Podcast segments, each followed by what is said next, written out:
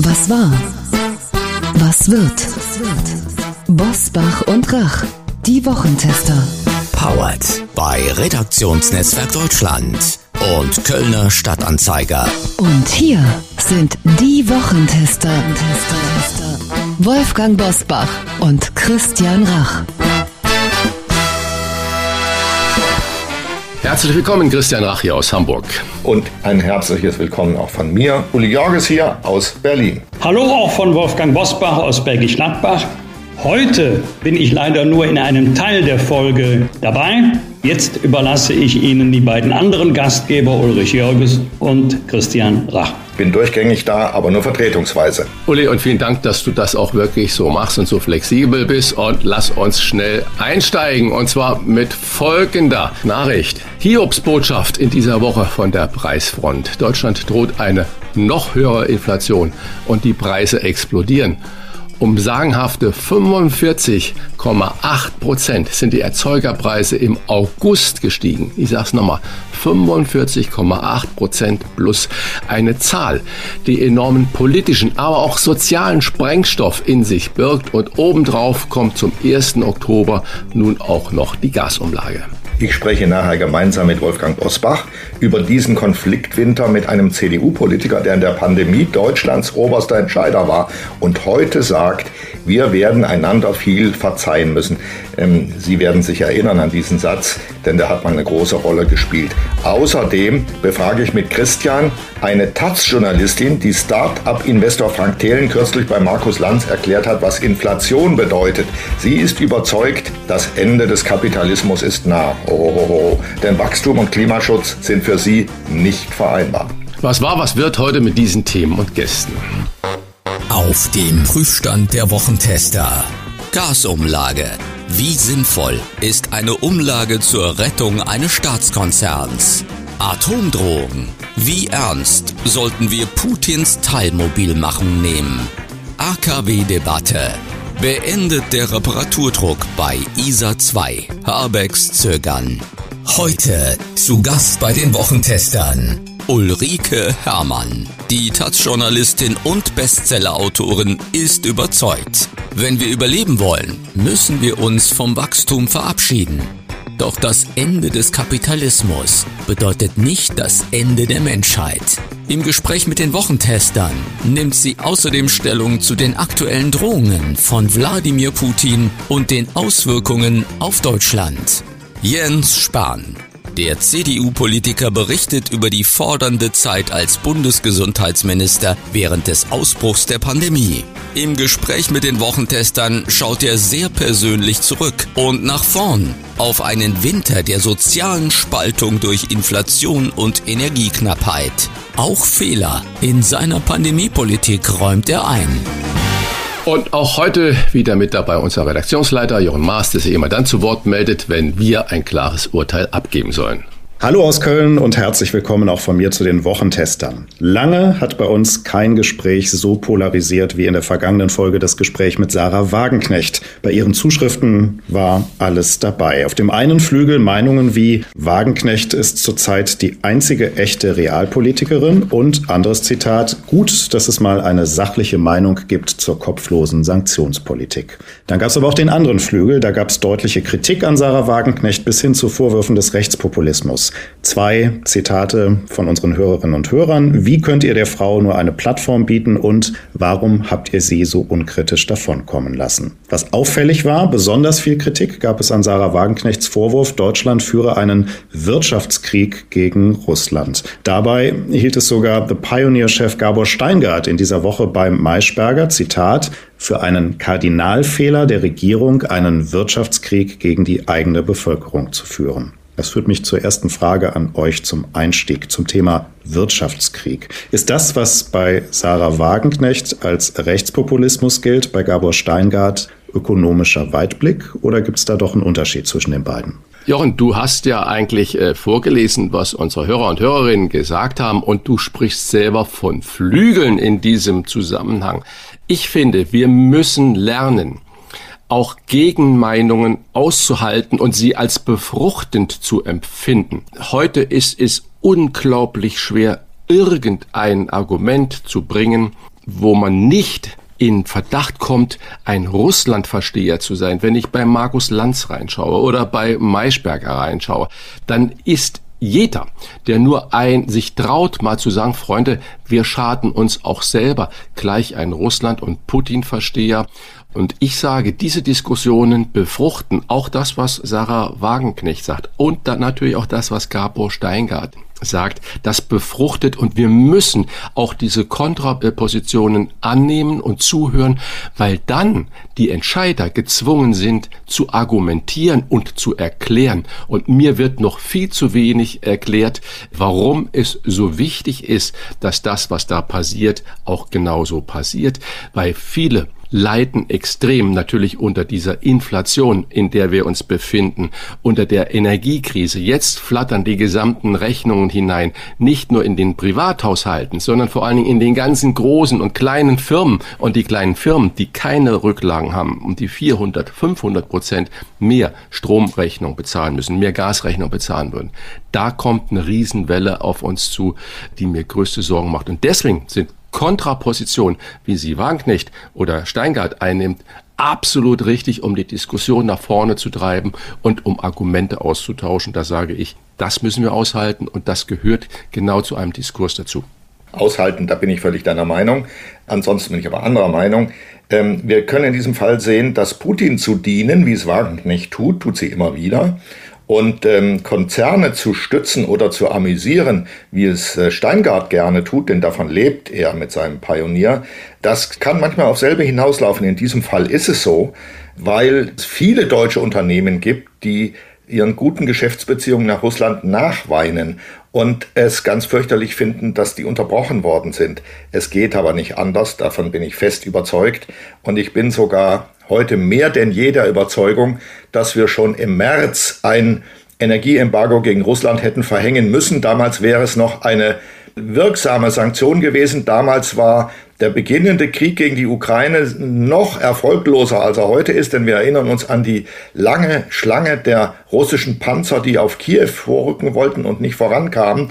Da sah es ziemlich schlecht für Putin aus. Und wenn dann noch die Einnahmen aus dem Energiegeschäft plötzlich weggefallen wären, wäre er möglicherweise zu Hause in Moskau richtig unter Druck gekommen. Das haben wir ihm erspart. Wir haben ihm in diesem halben Jahr Krieg ähm, noch Milliarden zugeschoben. Ähm, die Gazprom hat sehr viel mehr verdient mit weniger Lieferungen als früher und Putin hat den Spieß rumgedreht. Also er sanktioniert jetzt uns und wir nicht ihn. Das halte ich für eine unhaltbare Situation. Ich bin überhaupt nicht anderer Meinung. Ich äh, sehe das genauso wie du. Ich sage ich wollte nur, dir gar nicht wir, widersprechen. Ich nein, wir brauchen nur erläutern. Ja, wir ja. brauchen nur diese Gegenmeinung, weil die äh, Regierung gezwungen werden muss, noch mehr zu erklären, noch ja, mehr richtig. zu erklären. ich argumentiere auch gar nicht gegen dich, lieber Christian. Ich argumentiere, wenn du so willst, gegen, äh, das ist indirekt, ich sage es aber ausdrücklich, gegen Robert Habeck. Der hat damals, und die ganze Bundesregierung, Habeck hat damals verhindert, dass es ein Energieembargo gab. Die Bundesbank hatte ausgerechnet, wenn wir das verhängt hätten, wäre das deutsche Wachstum um zwei Prozent eingebrochen. Also wir hätten wahrscheinlich eine leichte Rezession gehabt. Bei der großen Covid-Krise waren es 4,9 Prozent. Und das wäre also sehr viel weniger gewesen. Ich glaube, wir hätten damit ein fast ein halbes Jahr gewonnen, um uns auf die neue Situation einzustellen und andere Energiequellen zu finden, beziehungsweise zu überlegen, wie wir aus dem Gas rauskommen. Das ist jetzt alles, muss jetzt alles hoppla hopp gehen. Und zwar zu Beginn des Herbstes, wo das Gas auch noch gebraucht wird. Also mit anderen Worten, Wagenknecht und Steingart sprechen in diesem Fall die gleiche Sprache, aber aus unterschiedlichen Interessen. Natürlich will Wagenknecht nicht äh, der deutschen Wirtschaft dienen, sondern sie will Russland dienen.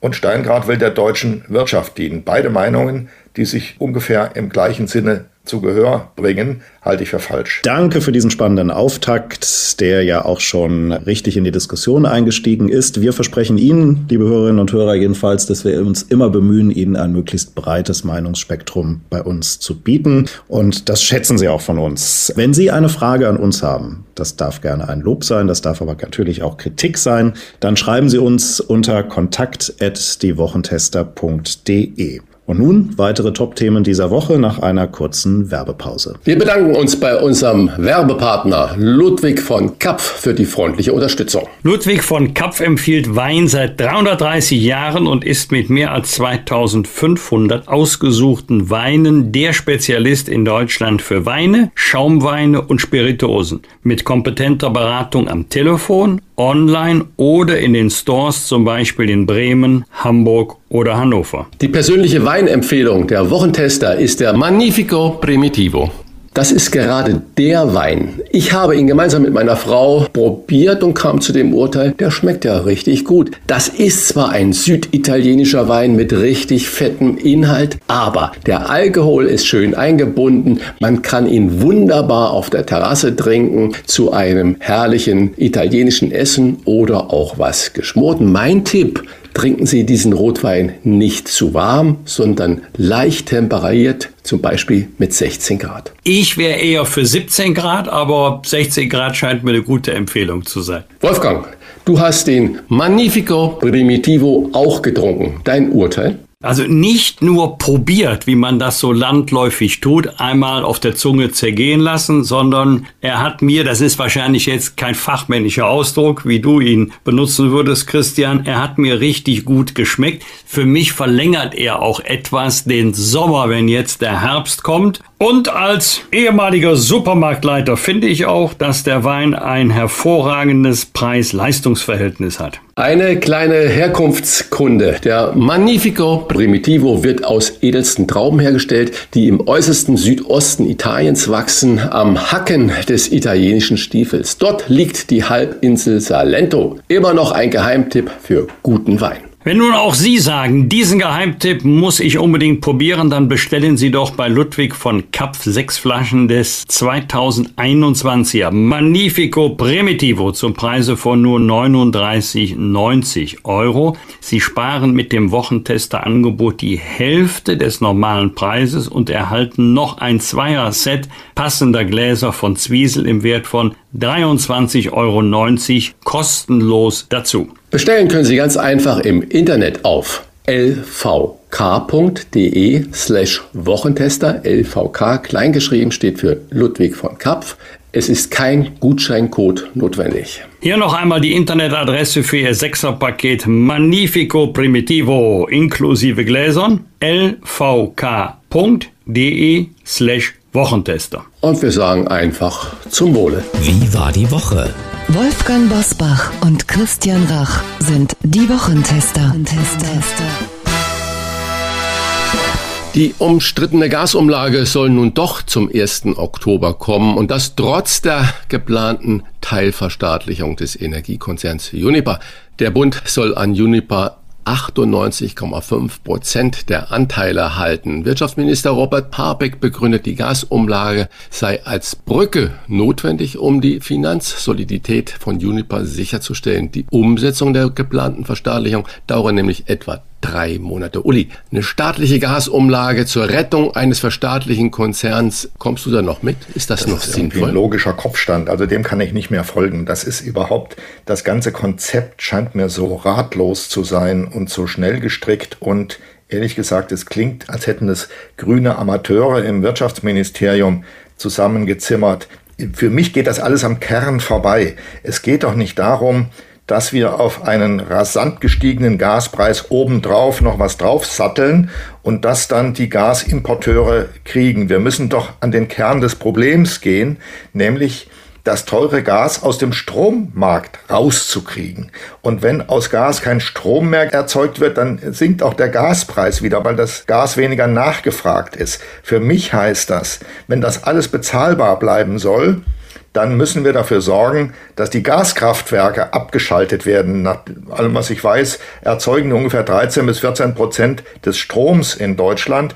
Wir müssen zurückkehren, um das zu ersetzen, für eine Übergangszeit von ein paar Jahren auf Atomkraft und Kohle. Ähm, die Gaskraftwerke waren gedacht als Brücke von Atom und Kohle hin zu erneuerbaren Energien. Die Brücke trägt jetzt nicht mehr, die ist unbezahlbar. Dann müssen wir ein paar Schritte zurückgehen und noch ein paar Jahre mit Atom und Kohle arbeiten. Das allerdings geht ins Herz der grünen Ideologen, weil dafür haben sie jahrelang gearbeitet, kann ich ja auch verstehen. Aber dass dann solche Konstrukte erfunden werden, äh, wie diese Gasumlage, das halte ich für absurd, versteht auch kein Mensch. Und ich glaube, dass Habeck gerade dabei ist, bin ja immer überzeugt gewesen, Habeck will mal Kanzler werden. Habeck ist gerade dabei, sich selbst gründlich zu zerlegen. Aber zur Wahrheit gehört ja auch, dass wir einen europäischen Energieverbund haben. Und Deutschland hat zum Beispiel in diesem Sommer, dem jetzt zu Ende gehenden Sommer, die meiste Stromenergie aus Gaskraftwerken nach Frankreich geliefert im Zuge des europäischen Energieverbundes, weil die Franzosen sehr, sehr mit der Reparatur ihrer Atomkraftwerke beschäftigt waren und damit dann einen Energiemangel hatten. Und Deutschland hat Gas verstromt, was teuer eingekauft haben und diese Energie nach Frankreich geschickt haben. Macht es nicht besser. Äh, in Frankreich und Großbritannien. Besser, aber das erklärt natürlich ist inzwischen vieles, ne? der, da ist der Gaspreis gedeckelt. Also das geht natürlich nur mit staatlichen Subventionen. Da ist der Gaspreis gedeckelt. Das ist schon mal ein Unterschied zu irgendwas obendrauf satteln und umzuverteilen. Das sind ja wahnsinnig zähe bürokratische Prozesse. Also erstmal diese Gasumlage einzutreiben und sie dann wieder zu verteilen an Firmen und Menschen, die davon betroffen sind, das ist ja irrwitzig. Dann kann man auch wirklich, wie es die Briten und die Franzosen machen, den Gaspreis deckeln und die Differenz, die man zahlen muss, damit Gas überhaupt noch hierher kommt, in das Land kommt, muss eben der Staat tragen. Das läuft im Prinzip aufs Gleiche hinaus. Äh, wenn man die Uniper verstaatlicht und da jede Menge Geld reingebraten wird, und wahrscheinlich ist Uniper nicht mal das letzte Unternehmen, das verstaatlicht wird, dann frage ich mich, wo liegt der Vorteil? Aber ich sage nochmal, es gibt eine ideologische Hürde dagegen, die Gaskraftwerke abzuschalten. Und die befindet sich bei den Grünen. Ich will es nochmal ein bisschen drastischer sagen. Ich glaube, die Grünen in Gestalt von Herrn Habeck und den Leuten, die mit ihm im Ministerium arbeiten, belegen gerade, dass die ideologischen Hürden Vernünftiges verhindern. Ich frage mich, ob die Grünen in dieser Zeit, in dieser Zeit, jetzt in Wahrheit noch regierungsfähig sind und ob man einem Grünen in einer Koalition das Wirtschafts- und das Finanzministerium übergeben kann. Ich für mich lerne daraus und ich habe große Sympathien für die Grünen gehabt. Ich würde es im Moment nicht tun. Lieber Christian, reparieren oder frieren, das ist das Motto beim Streit um längere AKW-Laufzeiten. Auslöser ist ein Ventil beim Kernkraftwerk ISA 2, das zu viel Druck durchlässt und nachgestellt werden muss. Preußen Elektra, der Betreiber von ISA 2, will deshalb nun eine rasche Entscheidung von Robert Habeck erzwingen, ob das Kernkraftwerk 2023 weiterlaufen soll. Christian, am 9. Oktober ist die wichtige Landtagswahl in Niedersachsen, bei der die Grünen in die Regierung wollen. Rechnest du vorher mit einer klaren Entscheidung von Habeck? Ja, das ist natürlich eine schwierige Frage. Ich glaube, dass die gerade im Moment ganz froh sind, dass eines der Atomkraftwerke jetzt auch noch ausfällt. Also Emden ist weg. Und dann kommt ISA 2 mit großen Problemen und dann bleibt nur noch Neckar über. Und äh, ich denke, es wird keine Entscheidung geben, man wird das herauszögern, man wird sagen, die müssen doch wissen, was das kostet, die Reparatur, weil ich glaube, Herr Habeck könnte das seiner grünen Basis nicht erklären. Es war ja schon mit Kapriolen verbunden, diese Regelung so in Bereitschaft zu sein, ohne dass das technisch geht, das müsste das Wirtschaftsministerium eigentlich wissen, hat ihm ja schon also richtig Magenschmerzen, Kopfschmerzen und alles Mögliche gebracht und Windungen und Salto vorwärts und Salto rückwärts. Ich kann mir nicht vorstellen, dass Habeck jetzt am Wochenende entscheidet, ja, das soll bitte repariert werden, weil wir müssen da in der Reserve damit sein und schon gar nicht vor der Landtagswahl. Ich glaube es nicht. Nachfrage, lieber Christian. Wenn Habeck kurz nach diesem 9. Oktober eine Entscheidung treffen sollte, ist das nicht Wasser auf die Mühlen all derjenigen, die sagen, Politik sei ohnehin nur ein taktisches, abgekartetes Spiel? Naja, im Moment ist es wirklich auch nicht einfach. Ich will jetzt keinen da in Schutz nehmen, aber was alles auf die Entscheider in der Politik da einprasselt, das ist schon nicht gut, sondern das ist schon eine brutale Aufgabe. Und äh, ich weiß nicht, ob man jetzt immer nur das Böse unterstellen sollte, aber ich glaube nicht, dass vor der Niedersachsenwahl das entschieden werden wird. Und das könnte man, wenn man böswillig ist, dann natürlich da sagen sie mal, das ist ja doch alles abgekartet und die wollen eigentlich gar nicht. Aber wir haben andere Probleme, als jetzt nur noch alle Böswilligkeiten dazu unterstellen. Wir sollten uns darum kümmern, wie können wir Energiesicherheit wirklich her führen. Und die Berliner sagen, kein Berliner muss frieren im Winter und es wird kein Blackout geben. Das sagen die Hamburger auch und Bayern ist sowieso autark. Also irgendwie, wenn man die regionalen Fürsten hört, ist das alles überhaupt kein Problem und die versprechen einem das Blaue vom Himmel herunter. Ich bin gespannt, äh, wie es denn wirklich im Winter sein wird und äh, wir werden natürlich äh, das beobachten und trefflich darüber sprechen. Wladimir Putin hat sein Volk zur Teilmobilmachung aufgerufen und er hat erneut eine Atomdrohung gegen den Westen ausgesprochen mit den deutlichen Worten, das ist kein Bluff. Uli, Teilmobilmachung, neue Atomdrohung, kein Bluff. Wie viel Angst sollten wir jetzt nun vor Putin haben? Ist er so in ja, der Ecke, mag, dass er wild ja, um sich schlägt? Ich mag die Vokabel Angst nicht, weil Angst lähmt und gelähmt dürfen wir jetzt nicht sein. Aber wir sollten nachdenken und innehalten. Das ist nicht so einfach, wie viele jetzt tun, die einfach hm, rumtrompeten. Jetzt müssen wir erst recht äh, weiter in den Krieg vorantreiben und die Russen aus dem Land jagen. Vorsicht. Putin wird mit den sogenannten Volksbefragungen in den besetzten Gebieten die russische Grenze tief in die Ukraine hinein verschieben. Das heißt nach Westen.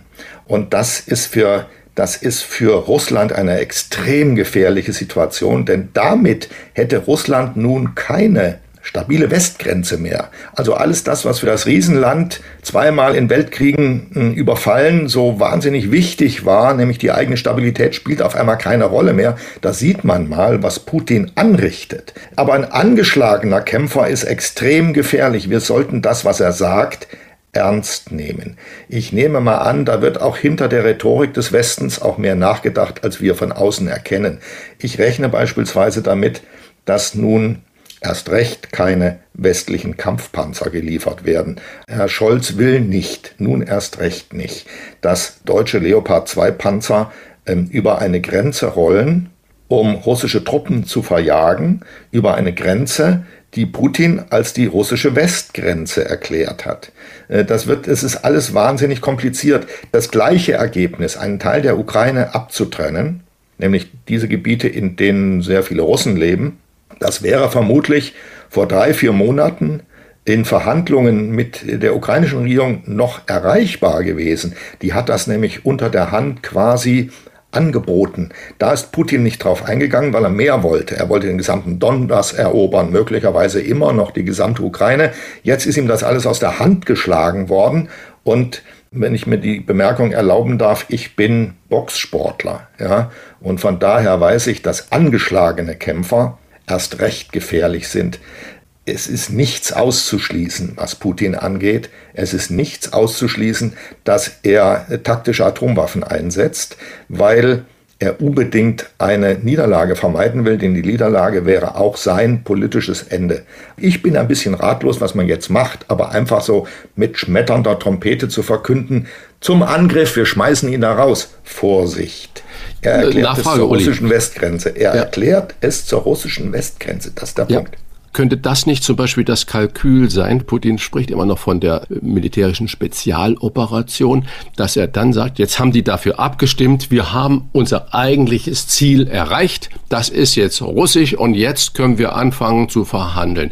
Könnte das nicht auch dahinter stecken, das höre ich so selten im Moment, dass er sich damit auch einen Ausweg aus seiner aussichtslosen Situation schafft und sagt, eigentlich das war von Anfang an unser Ziel, diese russischstämmigen Gebiete äh, in die russische Föderation zu bringen. Und jetzt können wir mit der Ukraine Bedingungen stellen und verhandeln. Und könnte das nicht eine sehr, Möglichkeit sehr sein? Sehr richtig, lieber Christian. Ich hatte das ehrlich gesagt erwartet.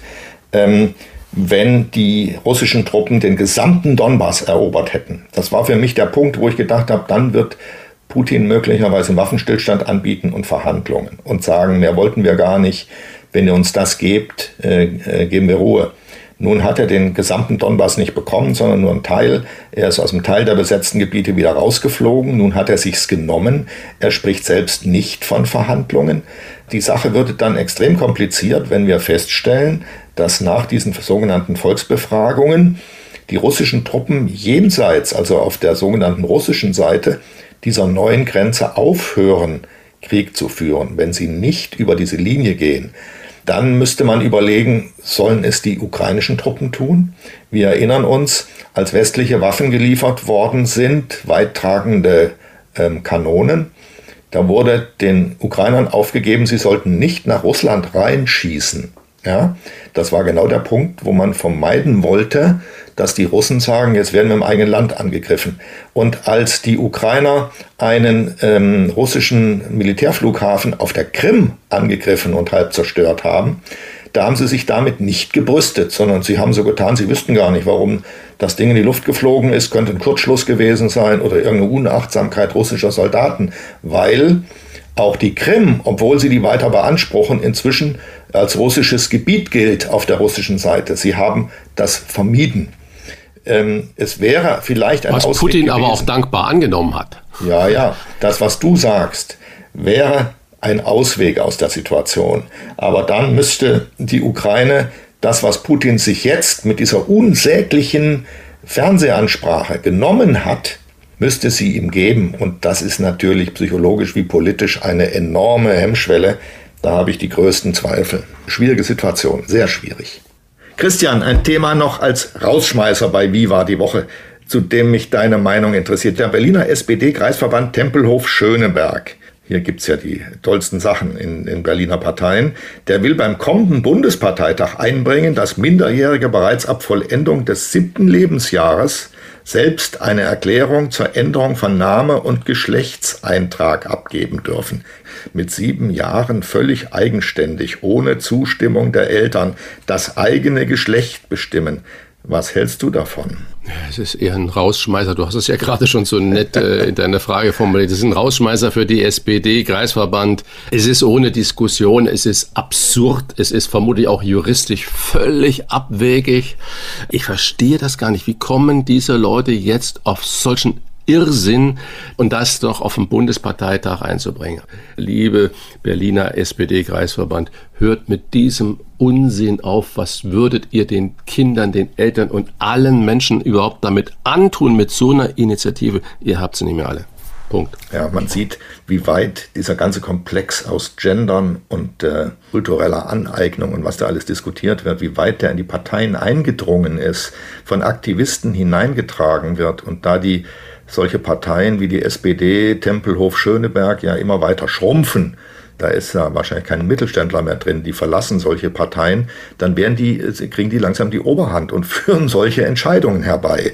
Man Absurd, kann daran ablesen, man kann daran ablesen, in welchem Zustand ein solcher Parteiverband ist, mein lieber Mann. Klimaschutz und Wachstum, wie passt das zusammen und was bedeutet das für den Kapitalismus? Fragen dazu an Taz-Journalistin und Bestsellerautorin Ulrike Herrmann. Ihr neues aktuelles Buch steigt am Samstag auf Platz 1 der Spiegel Bestsellerliste. Und später in dieser Folge Jens Spahn im Gespräch mit Uli Jörges und Wolfgang Bosbach. Das alles nach einer kurzen Werbepause. Wir bedanken uns bei unserem Werbepartner Emma für die freundliche Unterstützung. Emma steht für Matratzen, Kissen, Topper und Betten für ihren besten Schlaf. Mit der Matratze Emma One Federkern hat Emma den Testsieger der Stiftung Warentest aus Heft 1021 im Angebot. Diese wurde in der Größe 140 mal 200 cm getestet und mit Note 1,8 bewertet. Sie ist produktgleich mit der getesteten Emma Dynamic. Wer häufig unterwegs ist und in Hotels übernachtet, der weiß, wie wichtig erholsamer Schlaf ist, um fit in den Tag zu starten. Und der hat auch oft erlebt,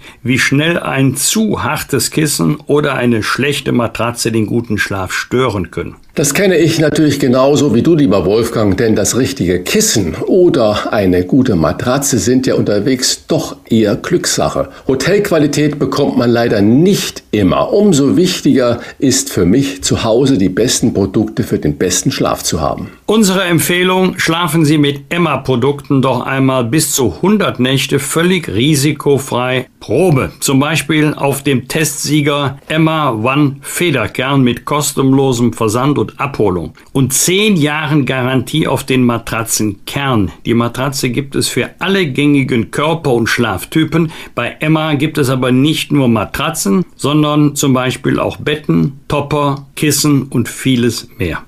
Mit dem Code die Wochentester erhalten Sie 5% Rabatt on top auf alle Angebote unter www.emmamatratze ein Wort.de slash die Wochentester. Ich wiederhole nochmal www.emmamatratze.de slash die Wochentester. Der Rabattcode ist in Deutschland, Österreich und in der Schweiz einlösbar. Sichern Sie sich Ihren besten Schlaf mit den Produkten von Emma, risikofrei bis zu 100 Nächte zur Probe. 5% Rabatt on top erhalten Sie unter www.emmamatratze.de slash die Wochentester. Wir wünschen Ihnen jetzt nur noch guten Schlaf. Klartext, Klartext. Wolfgang Bosbach und Christian Rach sind die Wochentester.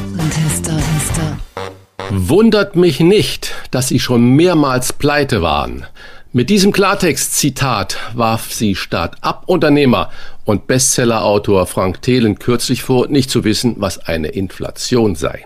In ihrem neuen Buch Das Ende des Kapitalismus beschreibt sie, das ist ein Versprechen, ja, Ende des Kapitalismus, beschreibt sie, warum Wachstum und Klimaschutz nicht vereinbar sind, weil Sonne und Wind niemals reichen werden, um weltweites Wachstum zu befeuern. Dazu wollen wir mehr erfahren von der Taz-Journalistin und Bestsellerautorin Ulrike Herrmann. Herzlich willkommen. Ja, hallo. Bevor wir in dieses ernst gemeinte Gespräch starten, zum Beginn eine Frage mit einem Augenzwinkern. Hat sich Frank Thelen eigentlich nach Ihrer hitzigen Debatte bei Markus Lanz gemeldet und um Beratung in Sachen Inflation gebeten? Was ist eigentlich eine Inflation? Also äh, bisher haben ich und Herr Frank Thelen keine weiteren Gespräche geführt. Aha. Auch nicht beim Verlassen des Studios. Nein, das ging nicht, weil äh, Frank Thelen ganz dringend zu seinem Privatflugzeug musste, weil oh. sonst die Landeerlaubnis am Flughafen Bonn abgelaufen wäre. Das ist ja wunderbar. Das ist ja, auch ein so Kapitalist, dessen Zeit zu Ende geht. Ja, sehr gut. Und das bei diesen explodierenden Verbraucherpreisen 45,8 Prozent mehr. Die Inflation wird wohl bald auch zweistellig und die Gasumlage soll auch noch kommen. Und nun sagen Sie auch noch, wir müssen uns vom Wachstum und vom Kapitalismus verabschieden. Ist das nicht zu viel Drohkulisse für Menschen, die schon seit 2020 nur noch Krise kennen? Krise, Krise, Krise und nur noch äh, mit erhobenem Zeigefinger durchs Leben laufen müssen. Ja, also ich kann verstehen, äh, dass äh, das keine schöne Aussicht ist, zu sagen, dass der Kapitalismus enden muss. Und äh, bevor hier Missverständnisse aufkommen, ich selber bin auch überhaupt gar keine Kapitalismuskritikerin, sondern ganz im Gegenteil. Ich finde dieses System absolut faszinierend, weil es ja das erste Sozialsystem in der Menschheitsgeschichte ist, das tatsächlich dynamisch war. Also alle anderen Epochen kannten das nicht, dass es Wachstum pro Kopf gibt. Es war in, waren immer stagnierende Agrargesellschaften, in denen die Menschen im Durchschnitt mit 35 Jahren schon wieder gestorben sind. Und wir haben diesen unglaublichen Wohlstand, auch diese lange Lebenserwartung und das haben wir alles dem Kapitalismus zu verdanken. Äh, das Problem ist nur, das weiß ja auch jeder, dass man in einer endlichen Welt nicht unendlich wachsen kann. Äh, zwei absolute Grenzen sind zu erkennen. Die Rohstoffe werden knapp und die Umwelt wird knapp. Und leider muss man sich dann eben von diesem System wieder verabschieden. Und das ist jetzt nicht so, dass wir die Wahl hätten nach dem Motto, ach, es ist so schön, wir machen weiter mit dem Kapitalismus, sondern das System wird in jedem Fall zusammenbrechen. Die Frage ist nur, ob wir friedlich und geordnet rechtzeitig aussteigen, um zum Beispiel die schlimmsten Klimafolgen zu vermeiden oder ob wenig später eben alles chaotisch zusammenbricht. Aber ich muss gleich mal die Frage anschließen. Der Triumphzug, kann man ja inzwischen schon sagen, der erneuerbaren Energien setzt ja gerade darauf, dass wir die, keine Rohstoffe mehr für die Energieerzeugung brauchen, sondern dass wir sie aus der Sonne oder der Luft nehmen, aus dem Wind. Das heißt, der Verbrauch von Ressourcen wird ja tendenziell abnehmen. Ist das nicht ein Argument dagegen? Ja, also ich meine, auf den ersten Blick wirkt das eigentlich wie ein super Versprechen. Nicht? Die Sonne schickt 5000 Mal mehr Energie auf die Erde, als alle Menschen brauchen würden, wenn alle so leben würden wie wir im Westen. Also es ist nicht so, dass es an physikalischer Energie fehlen würde.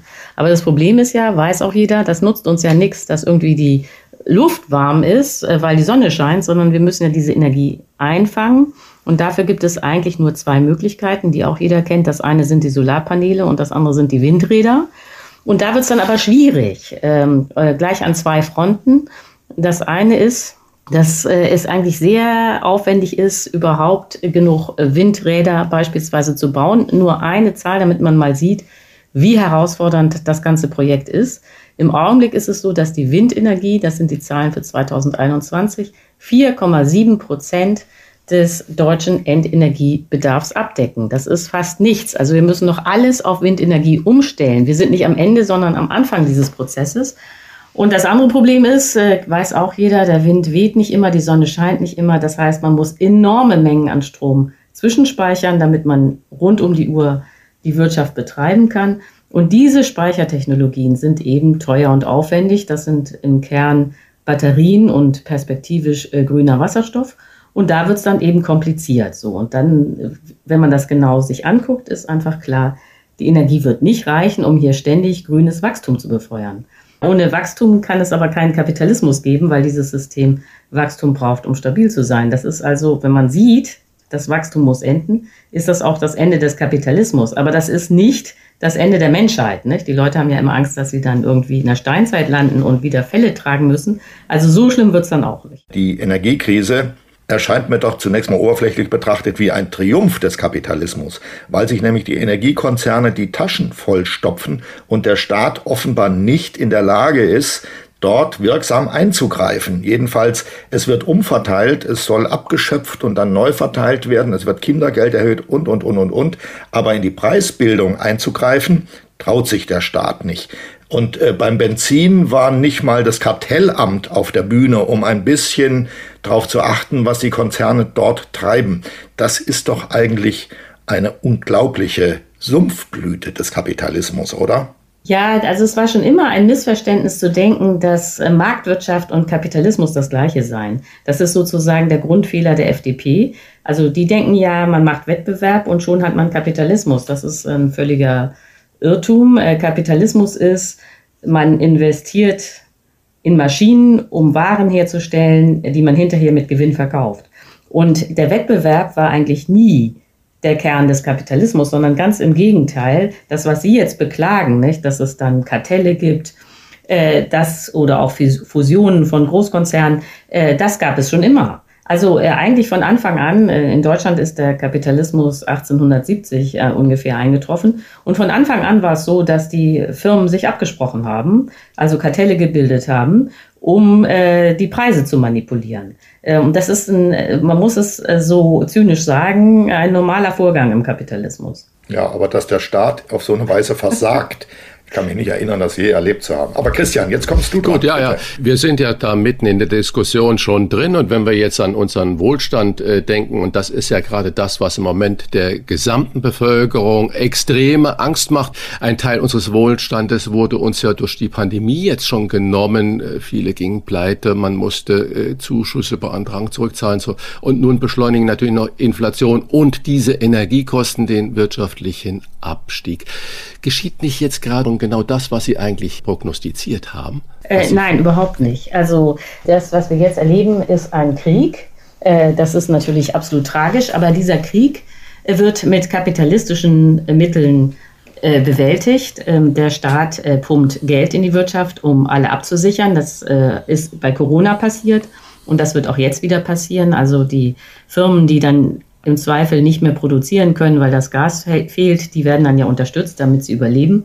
Und auch die Arbeitnehmer, die ähm, dann freigesetzt werden, weil ihre Firmen äh, aus Energiemangel nicht mehr produzieren können, auch die werden dann ja wieder Kurzarbeitergeld bekommen. Was man versucht ist, und das wird auch gelingen, das Wachstum längerfristig zu stabilisieren, indem der Staat Geld in die Wirtschaft pumpt. Und das finde ich auch richtig. Also ich wäre jetzt nicht dafür, ein ungeordnetes Chaos zu produzieren, indem man einfach alle Firmen, die gerade äh, Energiemangel haben, da in die Pleite rutschen zu lassen. Nur es ist eben dann doch der Versuch, das bisherige weiter zu stabilisieren. Und das äh, geht natürlich in Zukunft und auf Dauer nicht mehr, denn wie gesagt, das habe ich ja schon versucht zu erklären, Sowohl die Umwelt wie die Rohstoffe werden knapp und wir brauchen einen geordneten Ausstieg. Aber diesen Ausstieg muss man planen. Dafür braucht man auch politische Mehrheiten. Das muss auch irgendwie jedem klar sein, dass man seine Umwelt nicht ruinieren kann wenn man weiterhin überleben möchte als Menschheit. Aber das ist jetzt sozusagen nicht unbedingt das Gleiche. Ja, die Frage ist, wenn der Staat jetzt anfängt,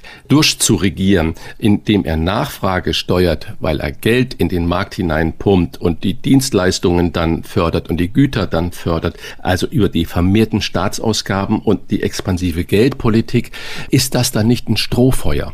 Wo soll das denn enden? Nee, das ist kein Strohfeuer, weil ja damit äh, zu rechnen ist, äh, dass der Ukraine-Krieg äh, demnächst zu Ende geht. Übrigens äh, wird Russland diesen Krieg verlieren.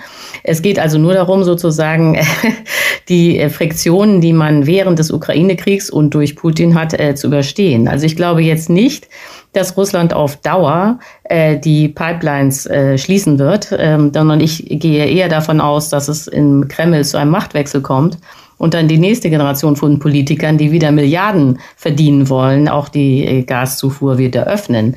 Also insofern ist es äh, eine kurzfristige Krise, die man jetzt nicht verwechseln sollte mit der langfristigen Krise, dass wir die Umwelt nicht ruinieren können. Da muss ich die Frage anschließen, wären Sie denn dafür, Russland unter neuer Führung wieder Gas abzukaufen? Sie persönlich? Ja, das mag, genau, das mag zwar äh, total erstaunlich sein, äh, dass ich sage, äh, wir müssen, um das Klima zu schützen, aus dem Kapitalismus aussteigen. Und dass ich gleichzeitig sage, ja, wir müssen aber jetzt erstmal dieses Gas kaufen. Aber das ist ja mein zentraler Punkt. Man kann nicht ungeordnet aus dem Kapitalismus aussteigen. Es wäre eine Katastrophe, hier einfach erstmal eine schwere Wirtschaftskrise zu produzieren, weil das Ergebnis dann nicht wäre, dass wir in einer ökologischen Kreislaufwirtschaft sind, sondern das Ergebnis wäre, dass Millionen von Arbeitslosen panisch würden, weil sie ja ihr Einkommen verlieren, ihre Perspektive verlieren und dann würden die einen rechtsradikalen Diktator wählen.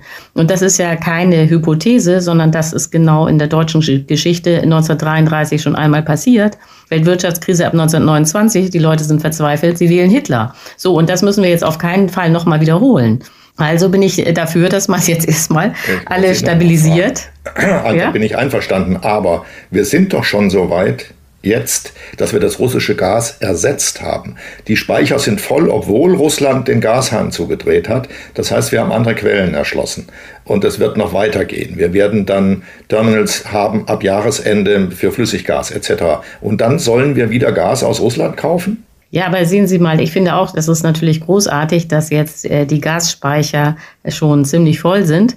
Allerdings war es noch nie so, dass die Gasspeicher dann gereicht hätten, um uns äh, durch den ganzen Winter zu bringen, sondern bisher war es so, man hatte permanent die, den Zustrom des Gases aus Russland. Und zusätzlich hatte man die Speicher, weil es einfach ja trivialerweise so ist, dass man im Winter mehr Gas verbraucht als im Sommer. Also hat man sozusagen für diesen zusätzlichen Bedarf im Winter vorgesorgt. Aber das hat nie gereicht, um komplett den Gasstrom aus Russland nee, zu ersetzen, sondern das war eine Ergänzung. Gaslieferanten. Wir haben noch eine Menge anderer Gaslieferanten. Ja, aber Flüssiggas. Russland hat ja nicht alleine geliefert und Russland ist schon weg und wir brauchen es gar nicht mehr. Nein, aber wir sind ja noch gar nicht im Winter. So im Winter haben, äh, wird man dann äh, wie bisher Gasspeicher haben, aber es wird auffallen, dass man zusätzlich jetzt nicht mehr Russland hat. Und die Flüssiggaslieferungen äh, finde ich richtig. Die können aber Russland nicht ausgleichen, weil Russland 50 Prozent des deutschen Gases bisher geliefert hat. Deswegen kommen ja alle Berechnungen in der Summe dahin, dass wir 20 Prozent Gas einsparen müssen im Winter und das wird eine Herausforderung. Eine Herausforderung übrigens, die nicht allein die Haushalte stemmen können, weil es so ist, dass zwar 50 Prozent der Menschen mit Gas heizen, gleichzeitig ist es aber so, dass die Haushalte überhaupt nur 30 Prozent der Gasnachfrage ausmachen. Das heißt, und das ist hart, auch die Industrie wird in jedem Fall Gas sparen müssen. Und äh, das ist dann sehr schwierig zu organisieren, weil natürlich jeder, äh, fast jede Firma ist äh, wichtig. Das ist jetzt nicht so, dass in Deutschland ganz viele unwichtige Firmen wären.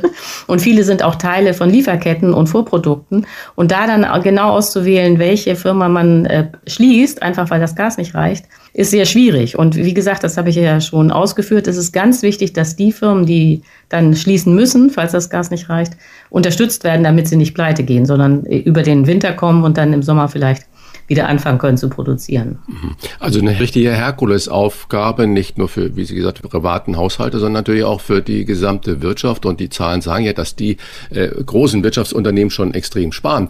Und Sie sind ja als Taz-Journalistin jetzt überhaupt nicht verdächtig, aus ideologischen Gründen gegen Sarah Wagenknecht zu sein. Wir haben in der vergangenen Folge mit Frau Wagenknecht gesprochen und sie hat mit ihrem Vorwurf des Wirtschaftskrieges, Zitat, gegen Russland bei unseren Hörern und Hörern extrem polarisiert. Aus der Linken wird ihr ja sogar Rechtspopulismus vorgeworfen. Frage an Sie.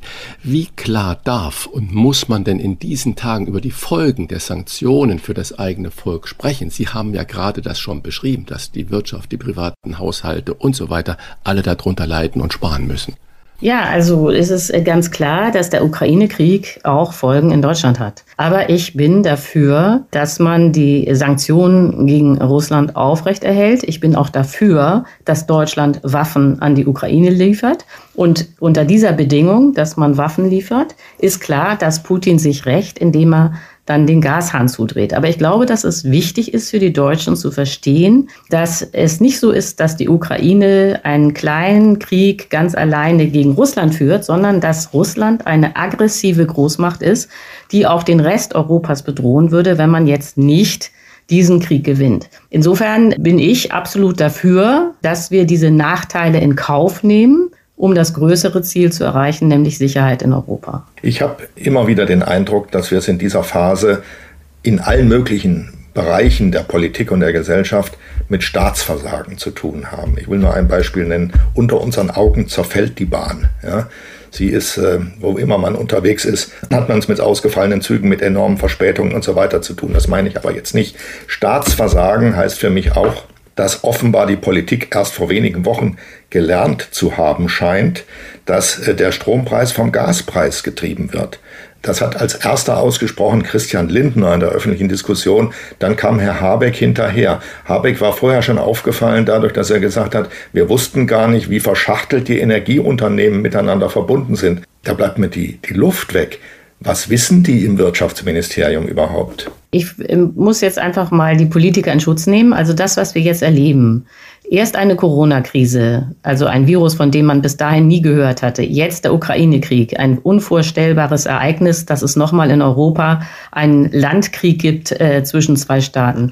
Ähm, also dass dann die Politik auf diese beiden Krisen äh, genauso reagiert wie ja auch die Bevölkerung nämlich, okay, jetzt müssen wir uns erstmal orientieren und feststellen, was los ist, das halte ich für völlig normal. Also eh, ganz im Gegenteil, Herr Georges, also ich finde, dass der deutsche Staat sich erstaunlich gut schlägt. Nicht? Wie gesagt, wir haben es mit zwei großen Krisen äh, zu tun, die historisch beide einmalig sind. Und bisher kollabiert hier eigentlich gar nichts. Es gibt Sie natürlich wissen, äh, so ein paar Einschränkungen für alle, aber es ist nicht so, dass jetzt normal, dass Deutschland vor dem Abgrund stände. Ja, jetzt sind Sie dran. Sie finden es normal, dass der Bundeswirtschaftsminister jetzt erst lernt, wie verschachtelt der Energiemarkt ist und dass der Gaspreis den Strompreis treibt? Das lernt er jetzt während der Krise. Ich meine, der hat ja auch Berater in seinem Ministerium. Es werden ja nicht nur grüne Amateure mit ihm dort eingezogen sein. aber da wundere ich mich doch über den Zustand des Staates. Sie nicht? Also äh, Habeck ist ja nicht Gott, nicht? Also er ist nicht allwissend. Nee, das Sie, Herr Jörges, sind auch nicht allwissend. Nein. So und äh, das äh, der Anfang. das wusste äh, selbst ich, dass der Gaspreis den Strompreis treibt. Ach, das wussten Sie. Ja, äh, ja. also bisher war es so, dass äh, auf dem, äh, auf dem äh, Strommarkt war es bisher so, dass die äh, erneuerbaren Energien äh, den Preis festgesetzt haben. Und zwar auf dem anderen Ende, nämlich bei der Frage, wie billig der Strom ist. Denn bisher hatten wir immer zu viel Strom, nicht zu wenig, weil ja äh, Russland das Gas geliefert hatte. Das heißt, bisher war es auf dem Strommarkt genau andersrum, nämlich dass entscheidend war, ob die Sonne scheint, wenn es um den Preis ging. So dass jetzt plötzlich das Gas entscheidend ist. nicht eingeschaltet werden, das stimmt dass nun plötzlich das Gas entscheidet, ist äh, tatsächlich ein neues Phänomen, auf das man sich erstmal einstellen muss. Dann muss man natürlich überlegen, da sind wir uns, glaube ich, einig, äh, wie man jetzt diese Übergewinne bei den Stromkonzernen wieder einsammelt. Und äh, das wird ja auch passieren, äh, dass äh, man jetzt keinen deutschen Alleingang macht, sondern das äh, auf EU-weit macht hat einen tiefen Sinn, weil es nämlich so ist, dass ja Stromleitungen über die Grenzen führen. Und wenn jetzt nur äh, Deutschland äh, Übergewinne abschöpfen würde, äh, gäbe es Möglichkeiten für die Firmen dann irgendwie das zu umgehen und Strom woanders hinzuliefern. Und das will ja keiner. Aber es ist ganz klar, das hat auch die EU-Kommission schon klar gemacht, es wird eine europaweite Aktion geben, um diese Übergewinne beim Strom wieder einzusammeln. Ja, aber viel Bleiben wir bei der Energiefrage, Frau Herrmann. Die Atomenergie bleibt ein Irrtum, so lautet ein Kapitel in Ihrem neuen Buch. Gilt das auch für den Weiterbetrieb der drei letzten deutschen AKWs über den Jahreswechsel hinaus? Oder muss man da über den Schatten springen und sagen, nee, für ein halbes Jahr bleiben die Dinger jetzt noch im Netz? Also ich muss zugeben, dass ich äh, da total leidenschaftslos bin. Aber man muss ja schon mal feststellen, äh, dass es sowieso gar nicht um drei AKWs geht, sondern nur um zwei. Äh, das AKW Emsland geht in jedem Fall vom Netz. Und zwar deswegen, weil auch der Betreiber das möchte. Jetzt haben wir also noch zwei AKWs, um die es überhaupt geht. Jetzt stellt sich raus, dass ISA 2 in Bayern auch schon wieder Sicherheitsprobleme hat. Das heißt, äh, von mir aus, äh, wenn das jetzt unbedingt sein muss, kann man diese AKWs laufen lassen. Aber es sollte jeder Deutsche wissen, das wird sehr, sehr, sehr teuer. Denn äh, man braucht Personal, das eigentlich schon auf dem Weg in die Rente war. Man braucht neue Sicherheitsüberprüfungen. Man braucht, ähm, äh, das ist auch nicht billig, äh, da dieses Uran zu strecken. So, und da sollte sich jetzt mal jeder Deutsche fragen, ob man bereit ist, sehr viel Geld für sehr wenig Energie aufzuwenden. Also es ist ein richtig schlechtes Geschäft. Nicht? Und äh, das ähm, will ich aber nicht entscheiden. Da kann ja jeder mal selber drüber nachdenken, ob man jetzt das äh, Steuergeld zum Fenster rauswerfen möchte. Also, das sagen Sie so. Ich bestreite das sage ich nicht so, das, das, ist so. Ich, ich bestreite mal, dass die Atomenergie teurer ist als die Gasenergie, ähm, die in Strom umgewandelt wird.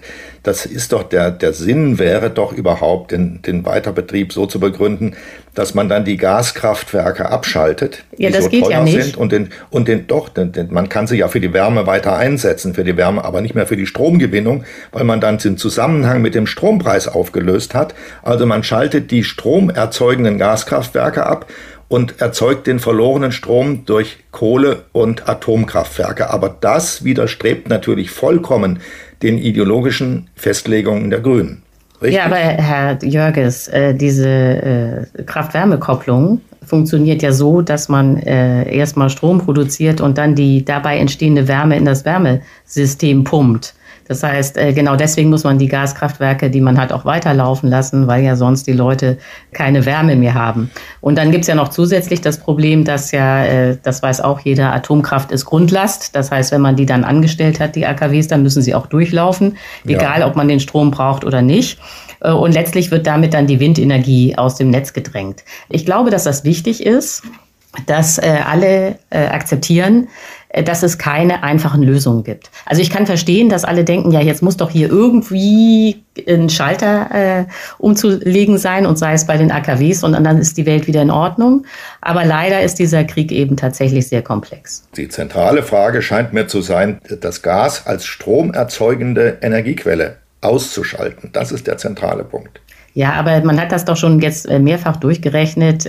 Die AKWs könnten nur ein Prozent äh, des deutschen Gasverbrauches ersetzen. So, und da äh, muss man jetzt kein Genie sein, um nein, sofort nein, zu erkennen, das dass dieses ja eine Prozent um die, die Preisbildung am Markt nicht, nicht besonders verändern können wird. die nicht das Gas ersetzen, was genau. wir in unserem Keller verheizen, das ist ja klar.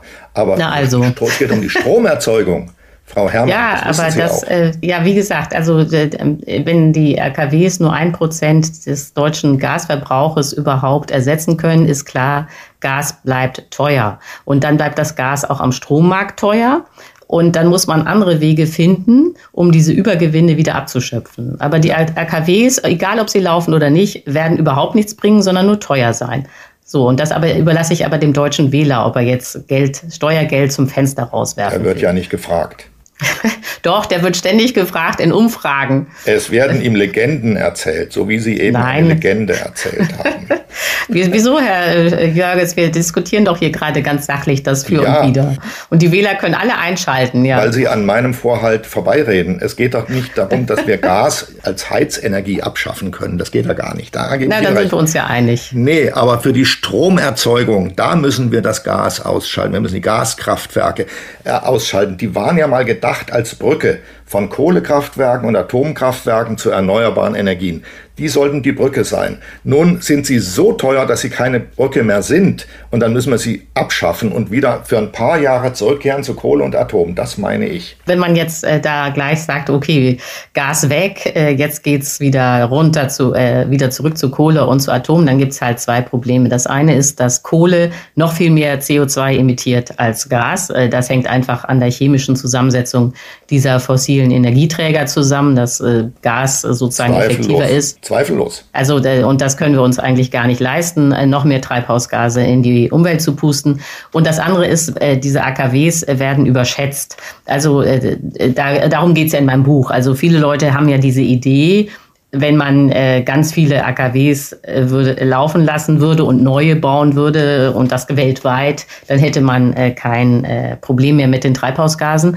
Doch wenn es, wenn man tatsächlich das so machen würde, dass man sagt, okay, wir steigen komplett auf Atomstrom um und ähm, produzieren praktisch die gesamte Energie über Atomkraftwerke, dann würde bei der bestehenden Technik äh, das vorhandene Uran ganze zehn Jahre reichen. Das heißt, es ist völlig klar, dass äh, Atomkraft überhaupt keine Alternative äh, ist, sondern dass wir, wenn wir äh, klimaneutral leben wollen, und das müssen wir, äh, können wir nur auf erneuerbare Energien setzen.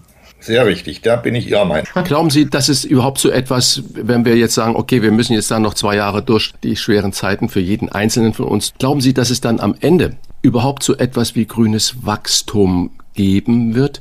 Wenn ja, wie könnte das aussehen und wenn nein, warum nicht? Ja, also wie, äh, wie, gesagt, das ist der Kern meines Buches, dass es grünes Wachstum nicht geben kann. Also die Idee, man ist ganz und gar klimaneutral und gleichzeitig expandiert die Wirtschaft, äh, das kann es nicht geben.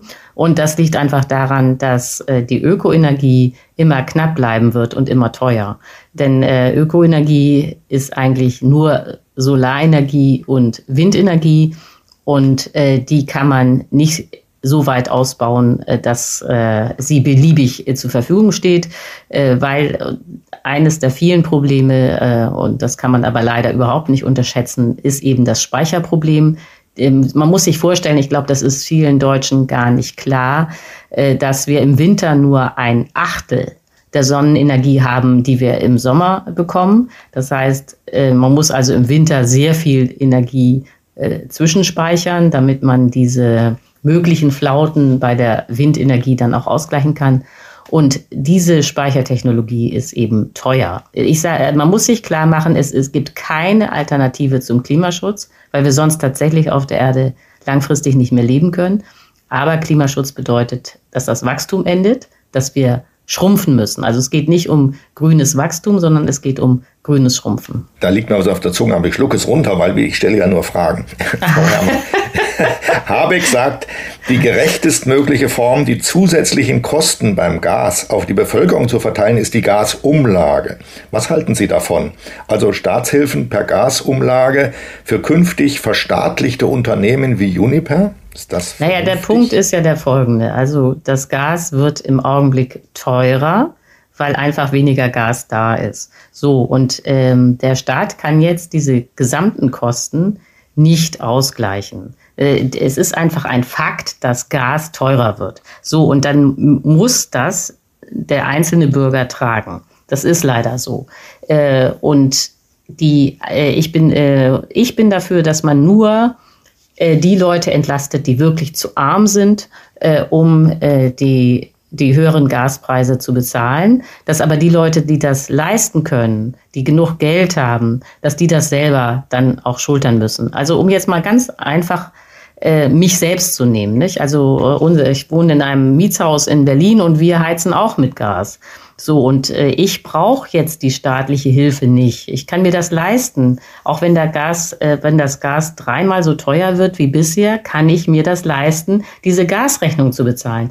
Das ist doch Quatsch, dass der Staat mich entlastet. Und äh, es ist auch Quatsch, um mal ganz äh, persönlich zu werden, Herr Jörges, Sie zu entlasten. Denn Sie sind ja jetzt auch kein das armer Schlucker, hinzu, sondern verdienen durchaus gut. Was? Braucht das auch nicht, da haben Sie völlig recht. Ja, genau. Das heißt, Deshalb was, halte ich diese was Gießkannenmodelle alle für richtig falsch. Aber ja, das heißt, was doch Quatsch ist. ja, aber die Parteien wollen eben auch von Ihnen und von mir gewählt werden. Deshalb kriegen wir das Geld auch reingesteckt in die Tasche. Ja, eben, das ist doch Quatsch, nicht? Da sind wir uns ja. doch total einig. Äh, jetzt right. mit der Gießkanne durch ganz Deutschland zu rennen und jedem da irgendwie, äh, jeden da zu subventionieren, auch Leuten, die das gar nicht äh, benötigen, sondern stattdessen sollte das staatliche Geld zu den Menschen gehen, die sich das alleine nicht leisten können, ihre Heizung zu bezahlen. Aber das Tragische an den Entlastungspaketen bisher war, dass man eben vor allen Dingen Gießkanne gemacht hat. Das, man hat jetzt schon 95 Milliarden da eingeplant als Entlastungspaket und sehr viel geht eben an Leute, die das nicht benötigen, wie mich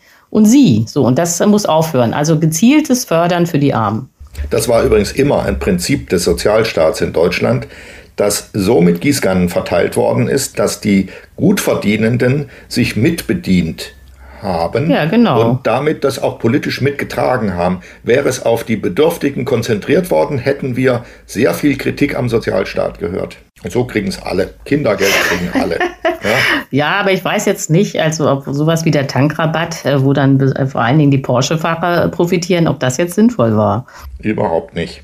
Ja, da sind wir uns ja auch einig. Äh, Herr Jörges, ich hätte ja nicht gedacht, dass wir uns äh, dann auch noch einigen können hier. In vielen, vielen Punkten können wir uns einigen. Gut, dann mache ich doch mal einen konkreten Vorschlag. Vermutlich ist es verwaltungstechnisch sehr kompliziert herauszurechnen, wer ist der Bedürftige. Macht man das nach Einkommensgrenzen und so weiter.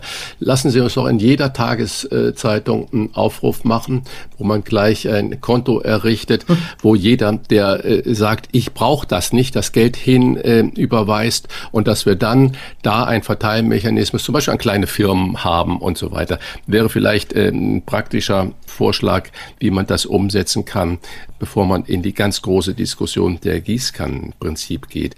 Weitere Frage nach dem Ende des Kapitalismus folgt, ist ja in Ihren Augen eine ökologische Transformation, die ihre Wurzeln hat bei äh, der britischen Kriegswirtschaft ab äh, 1939. Können Sie uns das mal ein bisschen genauer erklären, was Sie damit meinen? Ja, also äh, wir hatten ja nun schon die Analyse äh, mehrfach, dass äh, grünes Wachstum nicht möglich ist, sondern dass es um äh, grünes Schrumpfen geht. Und äh, das Ziel äh, wäre dann eine ökologische Kreislaufwirtschaft, wo man eben nur noch verbraucht, was man recyceln kann. So, jetzt gibt es äh, nur noch ein Problem, also Ziel ist klar, aber ähm, es gibt das Problem, dass wir jetzt in einem sehr großen Kapitalismus leben, der auch dynamisch wachsen muss, um stabil zu sein. Und wir wollen in eine ökologische Kreislaufwirtschaft, die kleiner ist und auch statisch wäre. Äh, so, und die Frage ist natürlich, äh, wie kommt man dahin, äh, ohne unterwegs Millionen von Arbeitslosen zu produzieren, die dann eben verzweifelt sind, weil sie kein Einkommen haben und als nächstes einen rechtsradikalen Diktator wählen. Dann hätte man zwar die Demokratie abgeschafft, wäre aber immer noch nicht in dieser ökologischen Kreislaufwirtschaft. Und da kommt jetzt eben für diese Transformation als Weg kommt jetzt eben mein Vorschlag ins Spiel, es mal mit der britischen Kriegswirtschaft ab 1939 zu versuchen. Das wirkt natürlich wahrscheinlich für alle Hörer jetzt erstmal sehr seltsam. Und deswegen muss man kurz in dieses Jahr 1939 zurückgehen, um nochmal sich vorzustellen, in welcher Situation die Briten damals waren. Also die hatten den Zweiten Weltkrieg nicht wirklich kommen sehen, weil sie ja auf das sogenannte Appeasement gesetzt hatten. Also man wollte Hitler befrieden. Das kennt eigentlich auch jeder aus dem Schulbuch. Also man hat Hitler 1938 Österreich geschenkt und dann 1938 auch das Sudetenland und dann war irgendwie die Idee der Briten, okay, jetzt hat Hitler ja alle deutschsprachigen äh, Bürger unter seiner Macht vereint, jetzt gibt er hoffentlich Ruhe. Und dass das alles überhaupt nicht äh, so funktioniert, haben die Briten erst im März 1939 festgestellt, als Hitler in Prag stand mit seinen Panzern. So, jetzt war also klar für die Briten, okay, es kommt ein Zweiter Weltkrieg, es war klar, sie würden angegriffen und es war auch klar, dass sie nicht genug Waffen hatten. So, und in dieser Situation haben die Briten dann innerhalb von Wochen, das war jetzt keine Aktion von Monaten oder Jahren, sondern innerhalb von Wochen, ihre Friedenswirtschaft geschrumpft, also die Konsumgüterindustrie geschrumpft um eben in den Fabriken die Kapazitäten freizuräumen, um jetzt Militärgerät zu produzieren, wie Radargeräte, Munition, Flugzeuge, U-Boote, Panzer und so weiter. So, und dieses ganze Militärische, das muss uns überhaupt nicht interessieren. Aber was interessant ist, ist eben dieses Schrumpfen der Friedenswirtschaft, denn das ist ja genau das, was wir künftig auch tun müssen. Und ähm, da haben die Briten dann eben ein völlig neues Wirtschaftssystem erfunden, das auch für uns, glaube ich, sehr interessant sein könnte. Denn es war dann eine demokratische, private Planwirtschaft. Also es war etwas völlig anderes, als was zeitgleich unter Stalin in der Sowjetunion passierte. Äh, das, äh, diese zentrale Planwirtschaft sowjetischen Typs kennt ja jeder, weil das dann später auch in der DDR eingeführt wurde. Also es wird alles verstaatlicht und der Staat hat eine Riesenplanungsbehörde und die sagt dann in jeder Fabrik bis zur letzten Schraube, was zu tun ist. So war das in Großbritannien überhaupt nicht. Es wurde nichts verstaatlicht. Die Firmen, Läden, Restaurants, alles blieb privat. Aber der Staat hat Vorgaben gemacht, was produziert wird. Wie das dann in den Fabriken genau ablief, äh, war auch egal. Das haben die Manager und die Unternehmer selber bestimmt. Aber sie mussten halt diese Produktionsziele erreichen. So, und dann das Zweite war, dass der Staat diese knappen Konsumgüter, die noch da waren, rationiert hat. Das heißt, jeder bekam das Gleiche. Und der Punkt ist, und das ist sehr interessant, diese Rationierung war in Großbritannien unglaublich populär. Die Briten haben nicht gehungert, aber es war natürlich irgendwie alles knapp. Und es war eine enorme Erleichterung für die Bevölkerung zu wissen, jeder bekommt genau das Gleiche. Denn das ist natürlich der Punkt. Rationierung ist gerecht. Und es entspannt eine Gesellschaft unglaublich zu wissen, dass es gerecht zugeht. So, und der Witz war dann, dass die Briten diese Rationierung so schön fanden, dass sie dann sogar bis 1954 rationiert haben, obwohl der Zweite Weltkrieg ja bekanntlich schon 1945 zu Ende war. Und alle, die ein Privatflugzeug haben, wie Frank Thelen, die machen sich da vom Acker. Ja, also ich glaube, dass es kein Verlust wäre, wenn Frank Thelen umziehen würde, aber okay. Das, ähm, es ist natürlich, aber Sie sprechen da einen ernsthaften Punkt an. Ja, also äh, natürlich ist es so, dass äh, wenn man jetzt sagt, äh, aus Klimaschutzgründen muss man äh, rationieren äh, und äh, dass dann tatsächlich die Reichen am stärksten verlieren würden. Äh, und um das jetzt mal für das heutige, äh, für die heutige Zeit klarer zu machen. Also äh, statistisch ist es so, dass jeder Deutsche im Augenblick 11,2 Tonnen CO2 emittiert. Die Welt könnte aber nur eine Tonne ertragen. Also wir sind mit 10,2 Tonnen praktisch über den Möglichkeiten.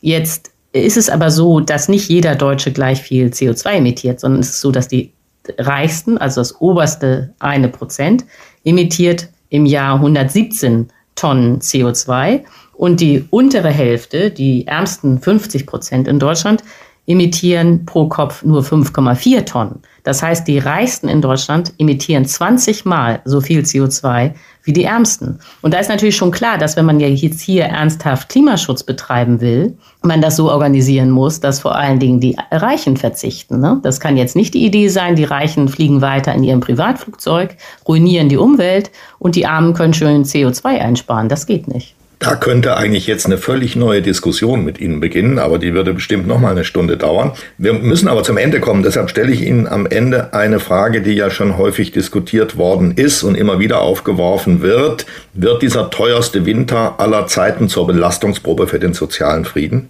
Ja, also ich bin optimistisch. Äh, ich hoffe, dass äh, letztlich äh, der Zusammenhalt in Deutschland groß genug ist, um zu verstehen, dass wir den Krieg gegen oder dass die Ukraine den Krieg gegen Russland gewinnen muss, dass das auch nur eine momentane Krise ist.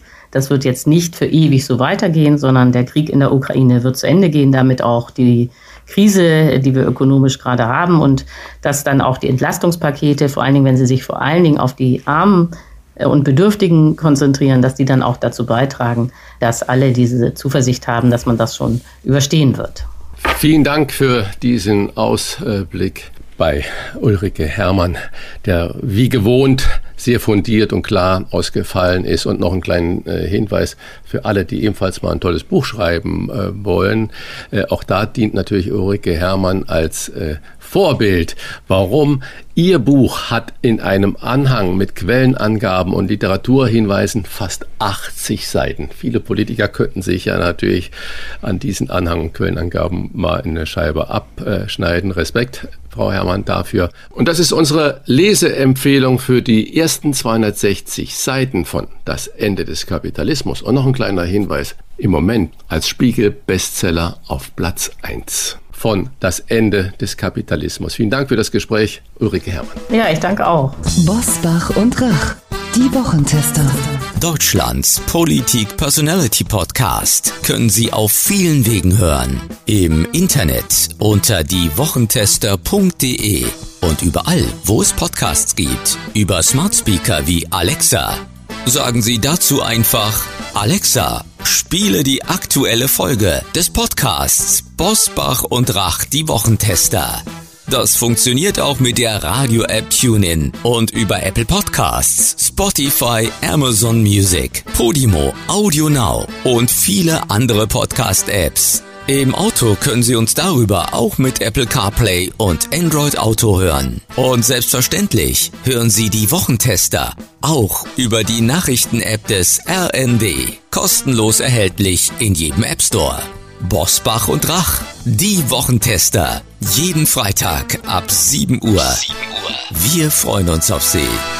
Heute lohnt es sich übrigens besonders dran zu bleiben, denn Ludwig von Kapf verlost exklusiv für Wochentester Hörerinnen und Hörer einen von fünf Gutscheinen im Wert von 50 Euro für den Ludwig von Kapf Online-Shop. Mehr dazu gleich in dieser Folge. Fragen wir doch, fragen wir doch. Wolfgang Bosbach und Christian Rach sind die Wochentester. Tester, Tester. Wir werden einander viel verzeihen müssen. So lautet der Titel des brandneuen Buchs von Jens Spahn, CDU-Politiker, an den sich jeder erinnert. In diesen Tagen erscheint das Buch. Er schildert darin sehr persönlich, wie er am 25. Februar 2020 spät abends in seiner Berliner Wohnung einen Anruf von Karl Josef Laumann bekam, der mit den Worten begann, Jens, wir haben ein Problem in Heinsberg. Sein Einblick endet am 8. Dezember 2021 mit den Worten, es war die bisher größte Aufgabe meines Lebens mit allen Höhen und Tiefen und dennoch würde ich keinen Tag tauschen wollen. Jetzt kommt der Mann zu diesen Worten. Herzlich willkommen an den ehemaligen Bundesgesundheitsminister, aber auch meinen Freund Jens Spahn. Hallo lieber Wolfgang, hallo Herr Jörges. Wir freuen uns sehr, dass Sie bei uns sind. Und ich möchte gerne mit dem Titel Ihres Buchs beginnen, denn an diesen Satz erinnern sich wahnsinnig viele Menschen. Um da gleich anzuknüpfen, was müssen wir denn Ihnen verzeihen? Also zuerst einmal, und das ist mir wichtig, äh, geht es mir tatsächlich vor allem um die Rolle des und die Einstellung des Verzeihenden, äh, dass wir erbittlich bleiben, dass wir ähm, auch einfach sehen, es passieren Fehler, es sind, glaube ich, im Kleinen, in der Familie, vielleicht auch in mancher Redaktionsstube, Fehler, Fehleinschätzung passiert gerade auch in der Pandemie, aber eben auch politisch. Was mich wirklich beschäftigt, ist die Situation von Familien, von Kindern in dieser Pandemie, in der Folge der Pandemie. Und deswegen war es mir auch wichtig, in dem Buch ausdrücklich zu sagen, da müssen wir, da muss auch ich um Verzeihung bitten. Wir hatten vielleicht gerade diese Gruppen, gerade das, was das mit Kindern macht, ein Achtjähriger hat ein Viertel seines Lebens jetzt in der Pandemie verbracht, ähm, nicht immer ausreichend im Blick.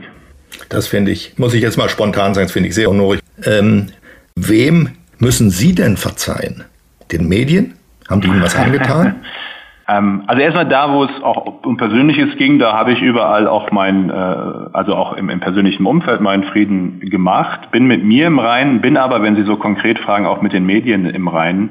Das waren Zeiten, die nicht immer einfach waren, auch was Kritik gab. In dem Moment, wo es die gibt, empfindet man die, ich die auch nicht immer als fair. Das würde jetzt lügen, wenn ich sagen würde, dass das immer so war, dass ich das Gefühl gehabt hätte. Aber da bin ich irgendwie im Rein. Auch Medien haben ihre Aufgabe, Journalisten äh, und Journalistinnen haben ihre Aufgabe, auch einer, auch einer kritischen Begleitung, auch des Ausleuchtens von persönlichen Dingen. Auch das äh, habe ich eine Zeit lang sehr intensiv erlebt. Ähm, und auch da, wenn Sie so wollen, wenn im Reinen heißt, verzeihen, dann äh, ist das für mich einfach klar. Also ich bin damit fein. Ich habe da nichts mehr, was für mich aufzuarbeiten ist, auch mit jemandem persönlich. Was war das für eine Ahnung, die Sie hatten, als Sie diesen Satz gesagt haben? Der kam sehr früh nach meiner Erinnerung in der Pandemie, hat viele Leute erstaunt. Viele Leute haben darüber gerätselt, der ist kommentiert worden. Was meint er wohl? Ähm, was für ein Gefühl hat Sie da gepackt, als Sie gesagt haben, da kommt jetzt was nicht kalkulierbares auf mich zu, auf die Öffentlichkeit zu und ich beug dem schon mal vor mit diesem Satz. Was haben Sie da geahnt? Also es war ja nicht vorbeugend und es war auch kein lang geplanter Satz, das beschreibe ich ja auch in dem Buch.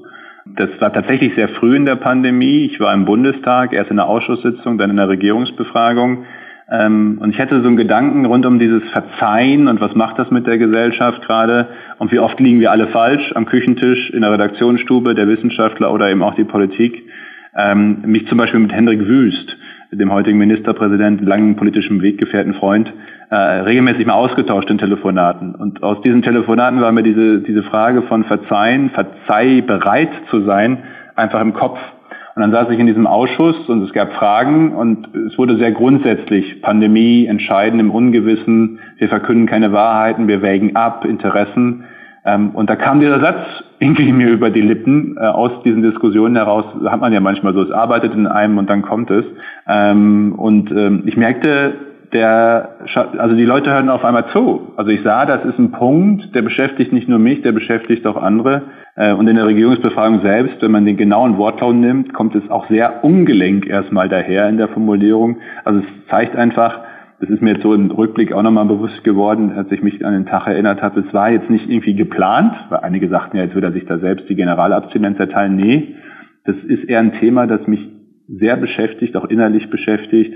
Wie bleiben wir als Gesellschaft auch unter Stress füreinander erbittlich, um dieses schöne alte Wort zu verwenden. Dieser Satz wird Sie, glaube ich, ein lebenslang begleiten, denn der ist so ungewöhnlich. Solche Sätze fallen in der Politik sehr selten. Also Sie merken ja schon, wir polieren ihn, weil wir ihn sehr mögen. So, jetzt Wolfgang, bitte. Jens, losgelöst von jeglichem Vorwurf, ganz grundsätzlich, auch weil wir ja schon bei anderen epochalen Großereignissen dazu geneigt haben, mit der Kenntnis von heute Entscheidungen von früher zu bewerten, zu begutachten.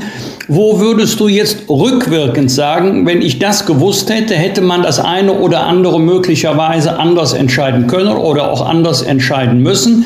Ich nehme als Stichwort, das mir gerade einfällt, Kinder und Schulen. Also ein ganz konkreter Punkt, wo ich im Rückblick früher hätte äh, agieren können, sollen, müssen wir, äh, ist das Thema Masken kaufen. Also hätten wir tatsächlich, äh, als die ersten Pandemiebeginne waren in China, äh, wo ja auch die Chinesen auf dem Weltmarkt erstmal Masken schon mal gekauft haben für Wuhan, für die Region, hätten auch da wir schon angefangen direkt, weil wir vielleicht früher hätten geahnt, dass das auch uns erreicht, hätten wir deutlich günstiger wahrscheinlich und deutlich einfacher Masken bekommen. Wenige Wochen später, zwei, drei Wochen später war halt wirklich die Wildwest-Situation da, die ich ja auch im Buch nochmal erinnere. Also das ist ein Punkt, wo ich sage, mit dem Wissen von heute hätte man mit früherem Tun Kosten, aber vor allem auch Mangel vermeiden können. Äh, was die Frage angeht, äh, Kinder, Jugendliche, ähm, was mich halt sehr beschäftigt, ist die Frage von kind, Kita- und Schulschließungen. Ähm, sie sind ohne Zweifel, das ist jedenfalls meine Überzeugung, in bestimmten Phasen mit sehr hoher Inzidenz notwendig gewesen, weil wenn so eine Schule, wenn eine Schule ist, das setzt 10 Millionen Menschen jeden Tag in Bewegung, die sitzen in Bussen, in Klassenräumen. Die Frage, ob das zu jeder Phase, gerade auch in dem ersten Lockdown, das ist eine Frage, die ich auch nochmal beleuchte, in Deutschland pauschal schon so hätte sein müssen, glaube ich, würde man heute anders bewerten. Du sitzt heute auf der anderen Seite in der Opposition. Erklär den Hörerinnen und Hörern doch bitte mal den Unterschied. Was unterscheidet das Krisenmanagement in Talkshows vom echten Management im Ministerium? Also das tatsächliche Management ist ähm, gerade in der Krise, und das gilt, glaube ich, für diese genauso wie für die vorherige und äh, überhaupt immer von Entscheidungssituationen, ist ja vor allem ganz viel Abstimmen viele, viele Abstimmungsrunden mit den Gesundheitsministern der Länder, innerhalb des Ministeriums, mit den Fachleuten, mit dem Robert-Koch-Institut abstimmen, entscheiden, äh, äh, Wissen, dass wir sammeln, zu Entscheidungen verdichten und zusammenführen. Also gerade äh, in dem, im ersten Jahr habe ich über viele Wochen eigentlich von früh morgens bis sehr spät abends nur im Ministerium äh, gehockt, Videokonferenzen gemacht, Rücksprachen gehalten und vor allem eben viel abgestimmt. Im föderalen Staat, das wird, glaube ich, manchmal tatsächlich unterschätzt, äh, wenn man möchte, dass wir auch beieinander bleiben in der Sache und auch kommunikativ, denn das schafft ja Akzeptanz, wenn da nicht Hühnerhaufen ist, sondern wenn die Regierenden im Bund und Land gemeinsam agieren, dann braucht das unheimlich viel Abstimmung, unheimlich viele Gespräche und Telefonate, äh, eben auch auf der politischen Führungsebene. Äh, und das ist der Unterschied auch zu einer Talkshow zum Beispiel, äh, das ist nicht abstimmen, das ist dann bestenfalls erklären. Ähm, aber, aber dieser andere Teil, äh, der ist, findet dann eben drumherum statt. Und der ist, der ist sehr wichtig. Diese Frage können wir natürlich nicht diskutieren, ohne einen Namen einzuwerfen. Das ist nämlich Karl Lauterbach, der ja ständig in Talkshows sitzt. Kommunikation der Politik geht nicht ohne, glaube ich, aber der hat es nun wirklich reichlich getrieben. Und er wusste es in den Talkshows fast immer besser als Sie. Was denken Sie über ihn, wenn Sie ihn heute in Amt und Würden erleben? Mir begegnen viele Menschen, die auf die eine oder andere Weise unterschiedlich formulieren, ich sage es immer sehr salopp und bitte mir das nicht übel zu nehmen, die die Meinung vertreten, der Mann hat einen Sprung in der Schüssel? Also ich kenne Karl Lauterbach, äh, Herr Jörges, seit jetzt 20 Jahren. Wir sind sehr unterschiedliche Typen, das kann man ohne Zweifel sagen. Äh, wir haben aber in den letzten gerade zehn Jahren auch von den Koalitionsverhandlungen 2013 äh, bis eben zur Amtsübergabe schon auch gut zusammengearbeitet. Und ich konnte mich immer verlassen, wenn wir einen Kompromiss gefunden haben, wenn wir was aufgelöst haben in der Pandemie, wenn wir miteinander telefoniert hatten. Das war verlässlich, das war vertraulich. Daraus konnte man was machen. Und ansonsten wünsche ich ihm, wir sind noch in der Pandemie, wenn auch in der Endphase dieser Pandemie, einfach alles Gute und glückliches Händchen. Das ist das Beste, was Deutschland passieren kann. Ähm, wir haben, das beschreibe ich in dem Buch ja auch, äh, auch so eine Art Gentleman Agreement, das glaube ich auch hilft. Wir reden nicht äh, übereinander, weder im Vorder- noch im Hintergrund. Ich glaube nicht, dass das in der Krise hilft, wenn der Vorgänger den Nachfolger und der Nachfolger den Vorgänger beständig kommentiert äh, in der Krisenpolitik. Äh, das ist ganz gut, dass wir das lassen. Und das würde ich auch sogar bei Ihnen, Herr Jörges, lieber Wolfgang, auch nicht machen. Ich glaube, man kommt an der Frage nicht vorbei, denn sie beschäftigt viele, viele Menschen und sogar Ärzte, wie ich festgestellt habe. Aber jetzt mal weg von Lauterbach. Wir reden mit Ihnen über Ihr Buch. Sie beschreiben dort zum Einstieg den 25. Februar 2020. Das war der Dienstag, an dem spät am Abend der Gesundheitsminister Karl-Josef Laumann aus Düsseldorf am Telefon war. Was war seine Botschaft und was waren Ihre ersten Gedanken? Dieser 25.2., dieser Karnevalsdienstag ist für mich einfach nochmal so ein wirklich so, so, so, so ein Wendetag äh, gewesen, den ich auch beschreibe, wo es morgens noch um äh, Partei auch ging, mit Armin Laschet die Kandidatur zu verkünden, ich als sein Vize in einer aufgewühlten Zeit für die Partei und wir hatten bis dahin, auch bis Karneval, dieses Virus in Deutschland noch unter Kontrolle. Wir wussten, es kommt irgendwann der Punkt, äh, wo wir Infektionsketten nicht mehr nachvollziehen können. Aber bis dahin hatten wir wenige Infektionsfälle, die meisten schon wieder gesundet. Und dann eben dieser Anruf von Karl-Josef Laumann nach Karneval gangelt, wenn wir uns erinnern, in diesem relativ kleinen Ort eine Karnevalsveranstaltung und beste Verbreitungsbedingungen für das Virus innerhalb von Stunden von wahrscheinlich ein, zwei Infizierten im Raum, viele, viele Infizierte, die es dann weitergetragen haben. Und dann also habe ich am nächsten Tag gesagt, das ist jetzt eine neue Phase. Äh, wir haben das Virus nicht mehr unter Kontrolle. Wir können Infektionsketten nicht mehr nachverfolgen. Das Virus ist da. Die Pandemie ist da und in Deutschland angekommen. Und das war tatsächlich äh, dieser, diese Karnevalsveranstaltung äh, und das, was daraus folgte, ein Wendepunkt. Ein Wendepunkt vor allem erstmal für die Heinsberger, für den Landkreis Heinsberg. Ist ja nicht so weit weg, Wolfgang, von deiner Heimat. Äh, das ist unser Landrat äh, Pusch. Mit Landrat Pusch, mit dem hatte ich damals auch und bis heute noch gelegentlich, aber einen intensiven Austausch. Äh, aber das war sozusagen so ein bisschen auch die Lernregion, die Erstlernregion in Deutschland für den Umgang mit diesem Virus. Kann man sich auf eine solche Ausnahmesituation überhaupt irgendwie vorbereiten? Und wie hattest du bis dahin so Katastrophenszenarien wahrgenommen? Ich nenne nur mal als Stichworte BSE, Vogelgrippe und andere Probleme, die wir hatten. Das eine Thema ist ja die Frage, die mich auch in dem Buch beschäftigt, von Krisenvorsorge institutionell. Was heißt übrigens, Krisenvorsorge heißt ja nicht, dass die Krise nicht stattfindet. Äh, sie, sie wenigsten lassen sich tatsächlich verhindern. Aber die Frage ist eben, wie gut kann man reagieren? Welche Ressourcen hat man in der Reaktion? Was hat man auch geübt? Da müssen wir einfach feststellen, ähm, wir haben zu wenig geübt. Pandemieübungen gab es zwar auf dem Papier, aber auch, auch Kommunikation zwischen Behörden zum Beispiel im föderalen Miteinander. Das, was man im Katastrophenschutz regelmäßig macht, was wir im Verteidigungsfall wieder häufiger machen werden müssen, das Üben für denselbigen, braucht trotzdem auch da das Bevorraten. Äh, ich glaube, wenn wir jetzt einfach 20 Jahre keine Pandemie mehr haben und keinen Ausbruch von irgendwas, wird in 18, 20 Jahren irgendjemand sagen, warum bevorraten wir eigentlich noch Masken und bezahlen dafür jedes Jahr sozusagen eine Gebühr. Äh, umso weiter das zurückliegt, zum mehr stellt sich ja dann immer die Frage, warum machen wir diese Vorsorge eigentlich? Das wird dann Kraft kosten, äh, das eben auch weiter aufrecht zu erhalten ähm, und, und entsprechende Ressourcen und Behörden eben auch vorzuhalten. Nicht nur für die Pandemie, sondern wie gesagt, gerade jetzt erleben wir ja in der Energie, im Verteidigungsbereich, auch dort müssen wir wieder stärker dauerhaft institutionell Krisenreaktionsstrukturen haben, Bevorratungen haben, Übungen haben. Das äh, scheint mir eine sehr wichtige Lehre zu sein. Ähm, das Ministerium an sich, auch jetzt mal für mich als Gesundheitsminister, ein Innenminister, ein Verteidigungsminister, ein Außenminister, ein Kanzler, die wissen, dass sie 24 Stunden ihr Handy anhaben müssen, weil jederzeit was passieren kann, wo auch eine Entscheidung nötig sein kann. Ein Gesundheitsminister im Bund in normalen Zeiten macht Gesetzgebung. Und Gesetzgebung ist nie was, wo man nachts um drei eine Entscheidung treffen muss. Äh, ähm, zumindest in seltensten Fällen. Ähm, und das war schon ein völlig anderer Modus, in den dann auch ich, aber auch vor allem dieses Ministerium natürlich kommen musste. Ein Haus, das vorher nur Gesetzgebung gemacht hat, muss auf einmal mit Pharmaherstellern verhandeln, äh, Masken besorgen, äh, äh, Lagezentren einrichten, Krisenstab. Ähm, das hat mir einfach gezeigt, auch im Bereich Gesundheit, äh, braucht institutionalisiert eine Struktur, die das dann auch schnell auffangen kann. Sie haben ja mitbekommen, dass es äh, in der Wissenschaft, aber auch in den Medien international eine sehr intensive Diskussion über die Frage gegeben hat, woher das Coronavirus überhaupt stammt.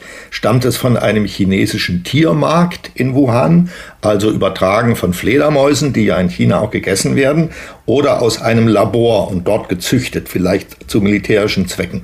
Sind Sie durch die Gespräche, die Sie geführt haben, Sie persönlich einem Urteil näher gekommen? Nein, das bin ich nicht. Ähm, ich weiß auch nicht, ob das überhaupt jemand auf der Welt schon abschließend ist. Ähm, es spricht sehr, sehr viel nach allem, was ich weiß, ich überblicken kann, für den natürlichen Übersprung von wahrscheinlich der Fledermaus zum Menschen. Äh, aber ganz ausgeschlossen werden kann diese sogenannte Labortheorie, weil es in Wuhan im Übrigen tatsächlich auch Labore gibt, wo rund um Coronaviren geforscht wurde und vielleicht sogar noch wird auch staatliche Labore. Ähm, da, da ranken sich natürlich die unterschiedlichsten Mythen und es ist jedenfalls nicht vollständig bis jetzt auszuschließen.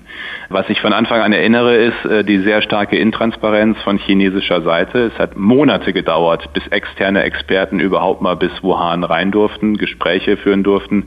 Alles, was wir auch wussten, wirklich wussten über den Verlauf des Virus, was macht das im menschlichen Körper, welche Eigenschaften hat es, wussten wir ja in Deutschland, in Europa eigentlich selbst erarbeiten, weil von chinesischer Seite überschaubare Transparenz da war. Hat übrigens dazu geführt, weil eben im Klinikum Schwabing unsere Erstfälle in Deutschland, es waren so um die 40-Jährige, das hatte, die hatten halt einen milden Verlauf, wie man das in dem Alter statistisch sehr häufig hat. Ähm, deswegen haben wir erst relativ zeitversetzt gemerkt, was das Virus bei 60, 70, 80-Jährigen anrichten kann. Also auch da sieht man eben durch die bis heute, aber auch schon damals nicht gegebene Transparenz der chinesischen Seite, ist viel Aufklärung, viel Information nicht so schnell da gewesen oder im Falle des Ursprungs bis heute nicht da. Das ist auch eine Zeitenwende im Verhältnis zu China gewesen, oder? Denn wir sind seither viel nachdenklicher, um nicht zu sagen misstrauischer China gegenüber äh, und erkennen die Großmachtambitionen Chinas und die Methoden, mit denen die chinesische Wirtschaft auch in Europa und anderswo arbeitet, um Einfluss zu gewinnen. Wir sehen sehr genau darauf hin, in welchen Bereichen wir von China abhängig sind, beispielsweise in der Produktion von Arzneimitteln. Teilen Sie das Urteil? Absolut. Das ist ja auch ein Thema, äh, das mich äh, auch in dem Buch, aber auch darüber hinaus jetzt auch in neuer Aufgabe in der Wirtschaftspolitik beschäftigt. Äh, diese starke Abhängigkeit von China, die wir in der Pandemie ja nicht nur bei den Schutzmasken erlebt haben, da haben wir es ja konkret auch erlebt. Aber wenn in Shanghai und Peking die Autohäuser zu sind, wenn in Shanghai Lockdown ist, das haben wir in den letzten Monaten ja nochmal erlebt, sind Lieferketten unterbrochen, können in Deutschland die Autos nicht gebaut werden, werden auch Autos nicht verkauft in den Autohäusern Shanghais, dann ist in Wolfsburg Kurzarbeit. Bei Vorprodukten äh, sehen wir das sehr, sehr stark. Medikamente sind angesprochen worden.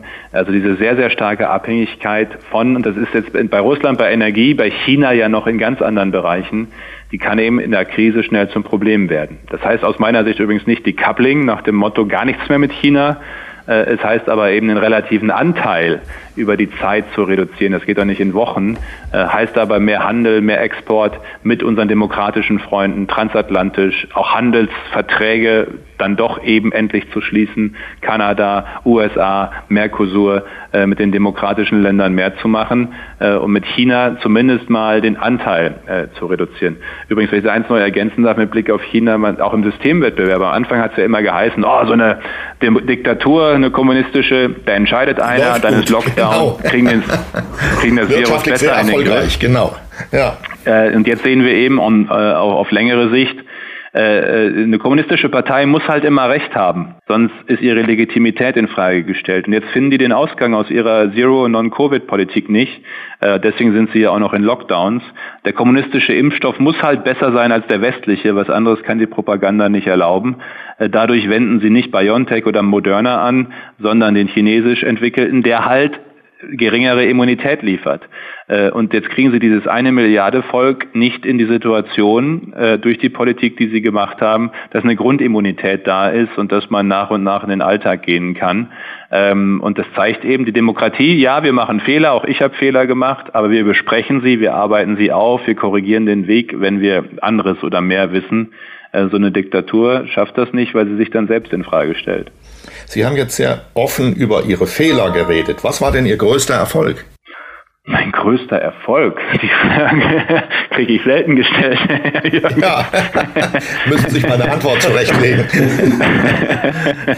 also ich bin einfach äh, wirklich froh und dankbar, auch wenn ich so im Vergleich schaue, dass wir, und da habe ich einen Beitrag zu leisten können, ähm, an, an, meiner Stelle, ähm, dass wir einfach gut durch diese schwierige Zeit gekommen sind. Mit vielen Härten, äh, auch zum Teil Verletzungen, die es heute geblieben sind.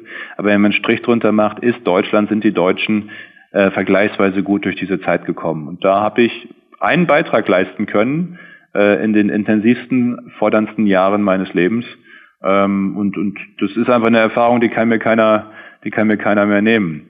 Ähm, und das würde ich mal, ich kann jetzt nichts Einzelnes spontan Ihnen sagen. Ich finde einfach, die Gesamtbilanz muss stimmen, auch bei den einzelnen Fehlern oder, oder Korrekturen. Und das tut sie auf jeden Fall aus meiner Sicht. Als mit der Pandemie die größte Krise nach dem Zweiten Weltkrieg begann, konnte ja noch keiner ahnen, dass wenig später ein Krieg mitten in Europa tobt, der sich in dieser Woche zu verschärfen droht. Beispiel oder Stichwort Teilmobilmachung. Wie viel ähm, Krise kann die Politik noch vertragen, verkraften, ohne äh, dass es zu erheblichen Friktionen kommt. Und damit meine ich jetzt nicht nur die Parteienlandschaft, damit meine ich nicht nur die Fraktion des Deutschen Bundestages, damit meine ich auch für die Gesellschaft, die ja im Moment sehr, sehr angespannt ist, leider verständlicherweise. Das ist übrigens tatsächlich die eigentliche Frage, wie viel Krise verträgt eine Gesellschaft, wie viel Krise verträgt die deutsche Gesellschaft auch nach ja wirklich guten Jahren. Man muss ja immer erinnern, bis Pandemiebeginn hatten wir wirtschaftlich gute Jahre. Wir waren die, eine der angesehensten Nationen der Welt. Frieden, Freiheit, Haushaltsüberschüsse. Äh, also es lief eigentlich ganz gut. Ähm, das ist jetzt nicht sich wundern, der Deutsche Bundestag, der hier äh, wir kennen Gong. zur Abstimmung gibt, das kennen kennst du auch noch. Äh, jetzt gibt es sogar noch eine Durchsage hier.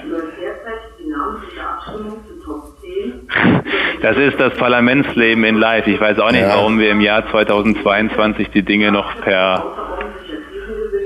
Das ist doch auch nicht schlecht. Ja. Ein bisschen altmodisch ist gar nicht so übel. Wahrscheinlich wird der Abgeordnete Jens Spahn gesucht. der soll der Abgeordnete also als, als, als Minister helfen. Nochmal zur Frage. Es geht übrigens bei der Abstimmung tatsächlich auch äh, um Energie, immerhin. Aber unabhängig davon, nach diesen guten Jahren jetzt zwei Krisen hintereinander, die ja nicht nur, die Finanzkrise war für die Deutschen eher abstrakt. Selbst die Migrationskrise hat den Alltag der allermeisten ja nicht wirklich beeinflusst, also für die allermeisten jedenfalls. Pandemie, Lockdown war Alltagsveränderung für jeden, jeden Alters, jeder Lebenslage. Äh, und diese Energiekrise bedeutet gerade für jeden nochmal eine wirtschaftliche Erschütterung. Also die wirtschaftliche Existenz, kann ich das noch bezahlen? Ich hatte gerade noch einen Unternehmer aus Schüttorf am Telefon, Textil, äh, der sich Sorgen macht um sein Unternehmen. Bürgerinnen und Bürger, die vor dem Winter nicht wissen, ob sie die Heizrechnung bezahlen können. Das macht gerade echt was mit dem Land. Ähm, und gerade in so einer Zeit der Krise ist eine Regierung gefragt, die einheitlich handelt, die die, dass man sich korrigieren muss, das werde ich einer Regierung nie vorwerfen äh, in einer dynamischen Krise, aber nach außen hin einheitlich auftreten, nicht jeden Tag Streit zwischen Wirtschafts- und Finanzminister, das wäre schon mal auch wichtig, um Vertrauen, Verlässlichkeit zu geben. Ich kann doch nicht, abschließend traue ich mir nicht zu beurteilen, was diese beiden Krisen mit Deutschland und den Deutschen machen, wenn wir hoffentlich irgendwann raus sind und in dieses neue Jahrzehnt gehen. Ich weiß nur eins, egal ob es das Wirtschaftsmodell ist, womit verdienen wir eigentlich unser Geld, äh, ob es die Frage ist der Energiewende, wie stellen wir Energieversorgung für unser Land sicher, aber eben auch die Frage, wie bleiben wir zusammen? Wie schaffen wir es auch in kontroverser Zeit, Streit auszutragen, ohne dabei äh, uns spalten zu lassen? All diese Themen werden die 20er Jahre ganz anders prägen als die 10er Jahre. Das Schlimmste, was passieren könnte, glaube ich, ist, wenn ein Großteil der Menschen zu dem Urteil kommt, die Politik versagt. Sie hat die Dinge nicht mehr im Griff. Sie sagt den Menschen, wie sie sich verhalten sollen. Nehmen Sie ruhig mal einen Waschlappen, duschen Sie weniger. Aber wenn sie selber schwierige Aufgaben lösen soll, kriegt sie es nicht hin. Ähm, sehen Sie das als Gefahr? Das ist eine Gefahr, aber ich glaube auch da muss man wirklich, äh, und dann bin ich wieder beim Thema Reden, Reden, Reden, Zuhören, Zuhören, Zuhören, äh, als Politik, wir als Verantwortliche auch mit den Bürgerinnen und Bürgern in den direkten Austausch und ehrlich auch sagen, äh, dass äh, der Staat in diesen Krisen, das gilt ja für all die Krisen der letzten Jahre, immer die einzige Institution ist, die überhaupt noch Stabilität gibt, die Handlungsfähigkeit zeigen kann, die Dinge auch, auch, auch verändern kann. Aber er ist gleichzeitig eben nicht allmächtig, allumfassend. Wir können nicht jeden im Land so stellen, als hätte es keine Pandemie gegeben, kein Virus, das über uns gekommen ist, oder als würde es diesen Krieg und seine Folgen nicht geben. Und das ist was, was glaube ich gerade nach der Pandemie, wo ja dieser Ansatz, wir auch mit viel Geld versuchen irgendwie alles auszugleichen, was sich an Folgen ergibt, ähm, dass wir das wieder auch ehrlicher miteinander besprechen in der Gesellschaft, äh, Politik und Bürgerinnen und Bürger. Äh, wir, wir können Dinge abfedern. Es geht um die Frage, wer trägt welche Lasten. Das sind politische Entscheidungen auch. Äh, aber wir können nicht jeden so stellen, als gäbe es die Krise nicht. So stark ist der stärkste Staat nicht, äh, sondern das braucht dann eben auch das gesellschaftliche und persönliche Mittun und mit in die Last gehen hinein. Stichwort Gasumlage. Sie war ja im Grunde von Anfang an umstritten, weil man ja, wie ich finde, zu Recht verhindern wollte, dass in den Genuss des Geldes auch Unternehmen kommen, die prächtige Gewinne machen. Da spielt ja die Gleichbehandlung der Unternehmen eine Rolle. Und jetzt kommt die Verstaatlichung von Uniper. Ist damit nicht sozusagen die Geschäftsgrundlage der Gasumlage entfallen? Absolut. Also da wir, wir stützen grundsätzlich den Kurs der Regierung. Äh, wir haben in der Pandemie die Lufthansa äh, verstaatlicht, in der Finanzkrise Commerzbank, andere Bankenbeteiligung gehabt. Äh, Uniper, auch andere Gasversorger zu stabilisieren, zu stützen, ist richtig, ähm, weil sonst die Gasversorgung in Deutschland zusammenbricht. Das wäre fatal. Die Frage ist wie. Äh, und jetzt äh, gibt es eine Staatsbeteiligung, die ich durchaus nachvollziehbar finde angesichts der Milliardensummen, mit denen äh, die deutschen Steuerzahlerinnen und Steuerzahler über den Bund eben äh, auch für Uniper bisher ins Risiko gegangen sind. Es geht ja darum, die Differenz zwischen günstigem russischen Gas, das nicht mehr kommt, und den jetzigen Marktpreisen auszugleichen. Äh, aber dann kann keine Gasumlage noch parallel kommen. Also eine, eine Umlage für ein Staatsunternehmen ist quasi eine Steuer. Und das sind ja genau die äh, finanzverfassungsrechtlichen Zweifel, wie der Wirtschaftsminister es nennt, die er da äh, äh, selbst ausspricht. Also auf dieser Gasumlage liegt halt von Anfang an kein Segen. Handwerkliche Fehler, Mehrwertsteuer, wer profitiert eigentlich davon? Die Bürger kriegen gerade Bescheide. Jeder der Zuhörerinnen und Zuhörer, der Gaskunde ist, kriegt gerade nach und nach einen Brief nach Hause, in dem drin steht, sie müssen zahlen ab dem 1.10. Das ist ja beschlossen. Und gleichzeitig ist nicht klar, äh, wer profitiert davon, wer zahlt sonst noch alles mit, bleibt die Umlage überhaupt nach der Verstaatlichung? Und ich finde, das ist eben das, was ich meinte vorhin mit Verunsicherung. Gerade bei so einem Thema, wir bewegen hier immerhin 35 Milliarden Euro fast, wie dieser Gasumlage, 40, äh, 50 Euro für den Durchschnittshaushalt jeden Monat, muss Klarheit und Nachvollziehbarkeit her und nicht das Chaos und hin und her noch Tage, erster Zehnter tritt in Kraft äh, vor Inkrafttreten. Äh, das, das schafft sozialen Unfrieden. Und das ist der Punkt, wo dann auch eine Opposition, die in der Krise ja Verantwortung übernehmen will. Wir wollen ja nicht irgendwie schrill Unordnung schaffen. Wir sind die CDU, CSU, wir wollen schon auch verantwortungsvoll in der Krise äh, handeln. Aber in so einer Lage muss man dann halt auch schon sagen, wenn was Murks ist. Reden wir mal über die Medien und was die mit der Politik machen in Krisen. Ähm, Sie beschreiben in Ihrem Buch das tägliche Feedback des Teams, Ihres Teams, um die Stimmung im Volk zu spiegeln. Also was bedeutet es, wenn die Bildschlagzeile lautet, kippt die Corona-Stimmung? Oder wenn es im Spiegel heißt, es reicht, Herr Spahn. Sie sind einmal zusammengebrochen, körperlich zusammengebrochen. Sind Sie von solchen Schlagzeilen in den Kollaps getrieben worden? Und wie hoch sehen Sie den Anteil der Medien an der Entwicklung, die als Krisentreiber, will ich mal klar sagen, als Krisentreiber, der jede Sorge zur Hysterie steigert? Also zuerst einmal bin ich der Überzeugung, müssen auch Medien, auch Journalistinnen und Journalisten, wie wir alle, glaube ich, mit Blick auf die letzten zwei, drei Jahre einfach auch was aufarbeiten miteinander und füreinander auch gerade in der Krise, jetzt meine ich gar nicht mehr nur im Umgang, darum geht es gar nicht irgendwie mit einzelnen Politikern, sondern tatsächlich, wie weit welche Berichterstattung äh, auch Krisen oder, oder eine sehr einfache, äh, eindimensionale Darstellung dann eben auch krisenverunsicherungsverstärkend äh, sein kann, jedenfalls. Äh, und wo, wo, das erleben wir gerade beim Thema Energie und zum Teil beim Thema Krieg, zwei Stunden von hier, von Berlin in, äh, in der Ukraine, äh, wo die Schlagzeile äh, natürlich wahnsinnig viel auslösen kann, wo man aber dann, wenn man den Text zur Schlagzeile liest, äh, die Schlagzeile nicht unbedingt vom Inhalt gedeckt ist. Also es ging halt um die Klickzahlen. Das ist ja das, was gerade auch treibt. Und ich finde schon, dass gerade in diesen Krisen und in der Frage, wie wird das eigentlich vermittelt, wir in der Politik was aufzuarbeiten haben, auch unsere Fehler und was so zu verzeihen ist. Aber ich finde es gut und das nehme ich in Teilen noch wahr, wenn eben auch Medien das machen. Was das Persönliche angeht, das, ähm, was ich auch im Buch beschreibe, ähm, das, das war halt ein, ein so ein Tag, wo man, wo auf einmal die Spannung so ein bisschen wich, weil ja auf einmal unerwartet in Berlin hier ein Feiertag war, im Rest Deutschlands nicht, der 8. März, Weltfrauentag. Ähm, und wo dann alles zusammenkam. Das ging ja um die Impfstoffe, äh, das nicht schnell genug voranging in der, in der, in der Wahrnehmung und da auch äh, viele noch priorisiert werden mussten. Äh, die Tests, die eine Woche zu spät kostenlos begonnen haben.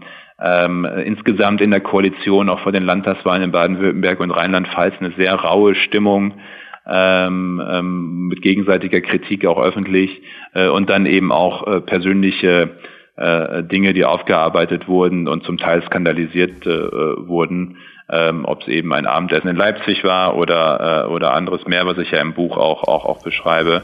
Ähm, und das das verdichtete sich so alles an dem einen Tag. Äh, und wissen Sie, ich habe ein Prinzip. Ich, ich finde nicht, dass die Regierende jeden Tag darüber reden sollten, wie es ihm geht beim Regieren. Ob sie gefrühstückt haben, ob sie gerade gute oder schlechte Laune haben, ob sie genug schlafen. Deswegen würde ich im Amt über sowas auch nicht, nicht reden, weil ich glaube, das hilft niemandem.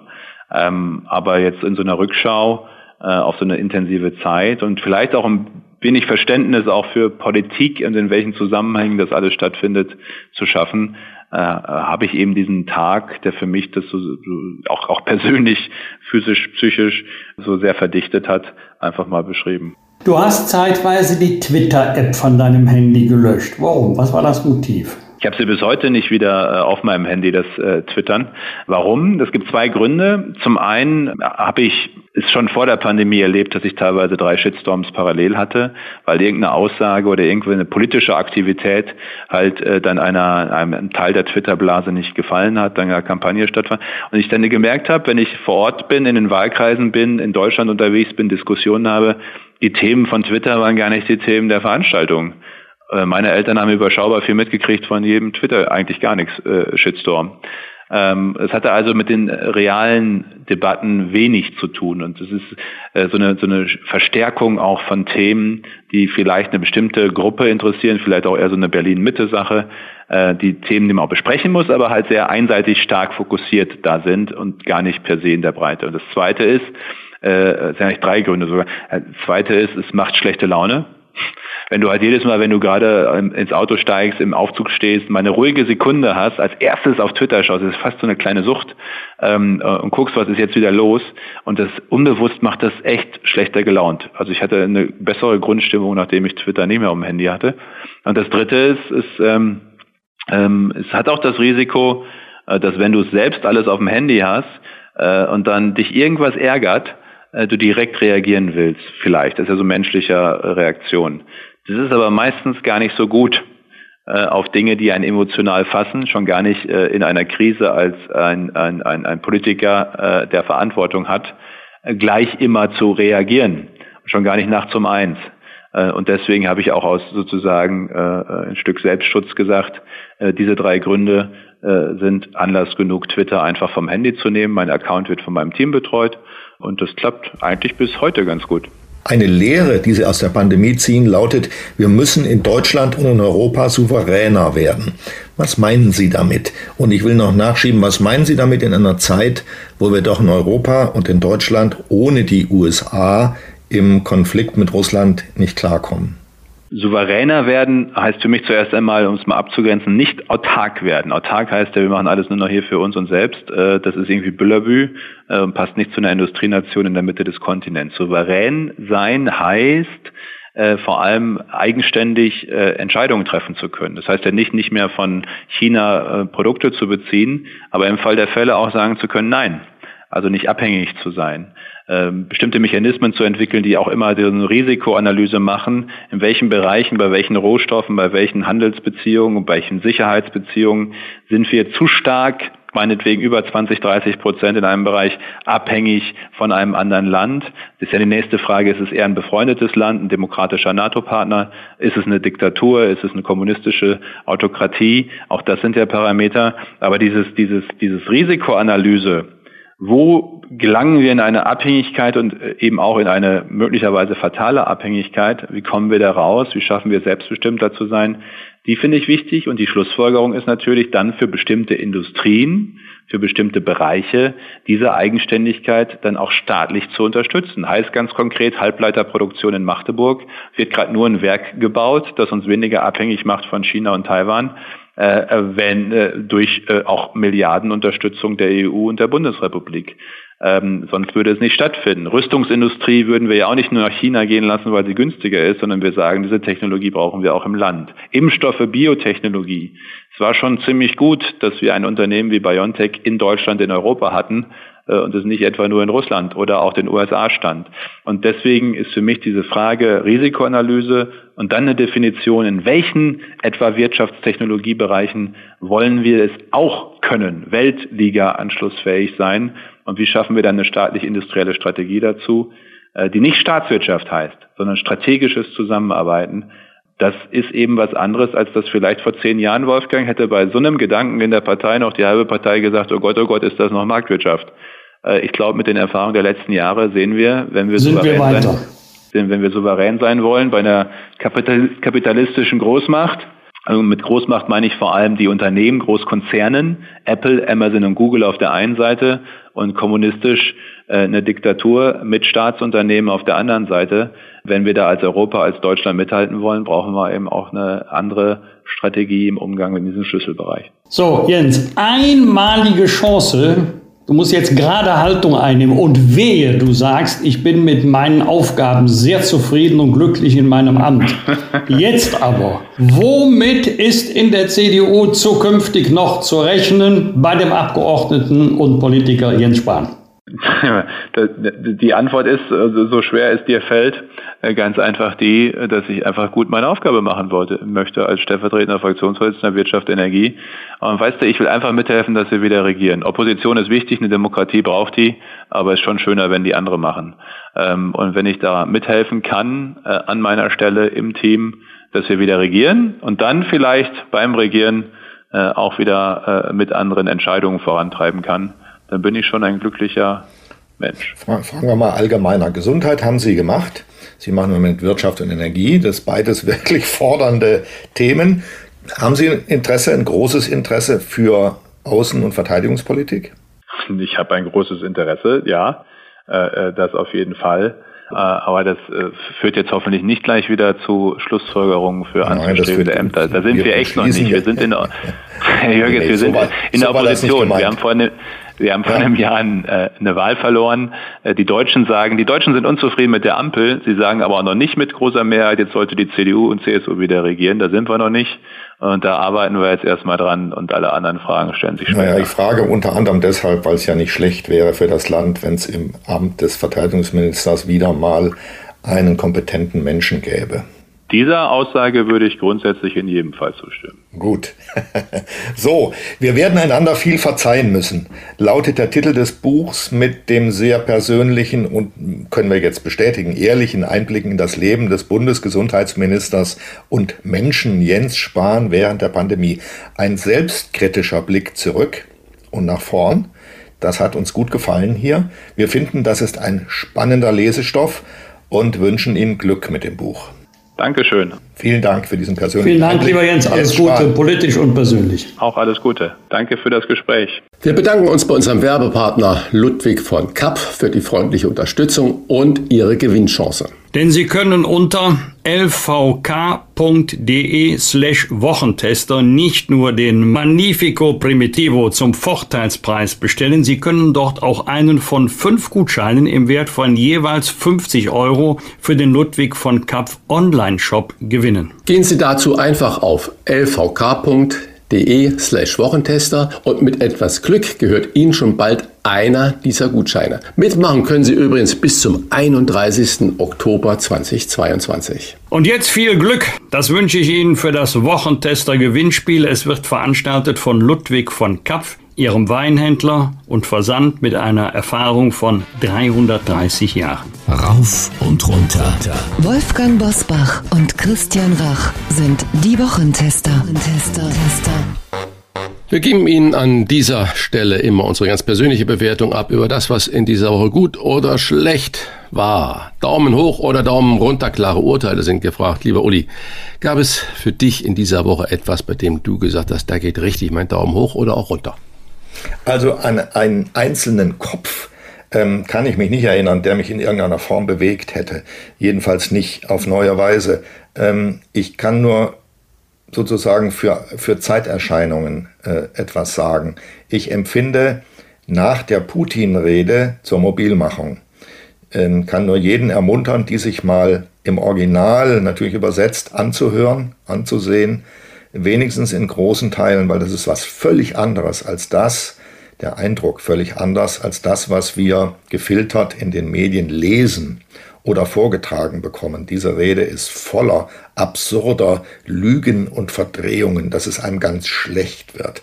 Und jetzt ähm, Daumen runter, ja, empfinde ich nur noch Verachtung für all diejenigen, die glauben, wir könnten noch Gas aus Russland äh, importieren und die das heute noch sagen. Ich sage, selbst wenn Putin das jetzt anbieten würde, also er liefert wieder 10 oder 20 Prozent, ähm, dann müssten wir sagen, finde ich, wir nehmen es nicht mehr, behalt dein Gas.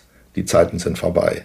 So, die Gasfrage, die Energiefrage, die Rohstofffrage äh, mit Russland stellt sich erst dann wieder, wenn Putin weg ist und die Nachfolgelösung eine ganz andere politisch nicht etwa eine Militärjunta, die Putin in Grün ist, sondern eine ganz andere. Vorläufig, ich schätze sogar, für alle Zeiten wird niemand mehr Gas aus Russland importieren. So, zweite Geschichte, Daumen hoch. Ich finde großartig, wie die Frauen im Iran, überwiegend junge Frauen, auf den Tod einer Frau in den Fängen der Religionspolizei reagieren, dass sie sich das nämlich nicht bieten lassen, dass sie auf die Straße gehen, obwohl das wahnsinnig gefährlich ist, wie man ja an dieser toten Frau gesehen hat, dass sie auf die Straße gehen, sich die Kopftücher abziehen, sich die Haare abschneiden. Das ist eine ganz besonders äh, schändliche Tat im Iran und sich das nicht mehr bieten lassen. Wir dürfen es nicht in unseren Erwartungen übertreiben. Der Iran war schon mehrfach oder schien schon mehrfach an einer solchen Schwelle zur Revolution gegen das System zu sein. Die sind dann jeweils blutig niedergeschlagen worden. Und was wir da sehen, ist immer noch zu wenig für eine richtige Revolution. Aber die Menschen, die sich den Mut nehmen, auf die Straße zu gehen, denen gehört meine Hochachtung. Christian, was hat dich in dieser Woche besonders bewegt? Ja, wir haben ja heute schon den ganzen Morgen über die große Welt und die Krisen und die Aussichten des Kapitalismus, der Energie und so weiter gesprochen und was man sich alles verzeihen musste. Äh, ich mach's mal ein bisschen kleiner. Da gibt's ein ganz klares Daumen hoch für den Bundesliga-Schiedsrichter Patrick Idrich. Beim Spiel Mönchengladbach gegen Leipzig, 3 zu 0 für Mönchengladbach, hat er mit einer Spielunterbrechung gedroht und hat auch gesagt, wenn dieses Hass, diese Hassschriftzüge, die da im Stadion hängen, nämlich ein Hurensohnverein stellt nur Hurensöhne ein. Ähm, wenn die nicht entfernt werden, spricht er das Spiel ab. Gemeint war natürlich Hurensohnverein der RB Leipzig und Hurensöhne, die eingestellt werden. Max Eberl, ehemaliger Gladbacher Manager, Sportchef, der ja wegen Erschöpfung aus äh, Gladbach mal seinen Dienst quittiert hat und wo man jetzt darüber redet, ob er im Januar nach Leipzig geht. Der Schiedsrichter sagt, Freunde, so geht's nicht. Das sind Hass. Schriftzüge, das hat hier nichts zu tun. Ihr könnt skandieren, was ihr wollt, aber das geht nicht. Dafür ganz klares Daumen hoch, dass da ein Schiedsrichter mal so ein Standing hat und sagt, wenn das nicht weggeht, wird das Spiel unterbrochen, abgebrochen. Er musste in den sozialen Netzwerken unglaublich viel aushalten, aber deswegen zwei Daumen hoch für Patrick Idrich, muss ich sagen. Und dann zwei Daumen runter für ähnlich gelagerte äh, Dinge, wo ich nur kopfschüttelnd immer wieder zur Kenntnis nehme.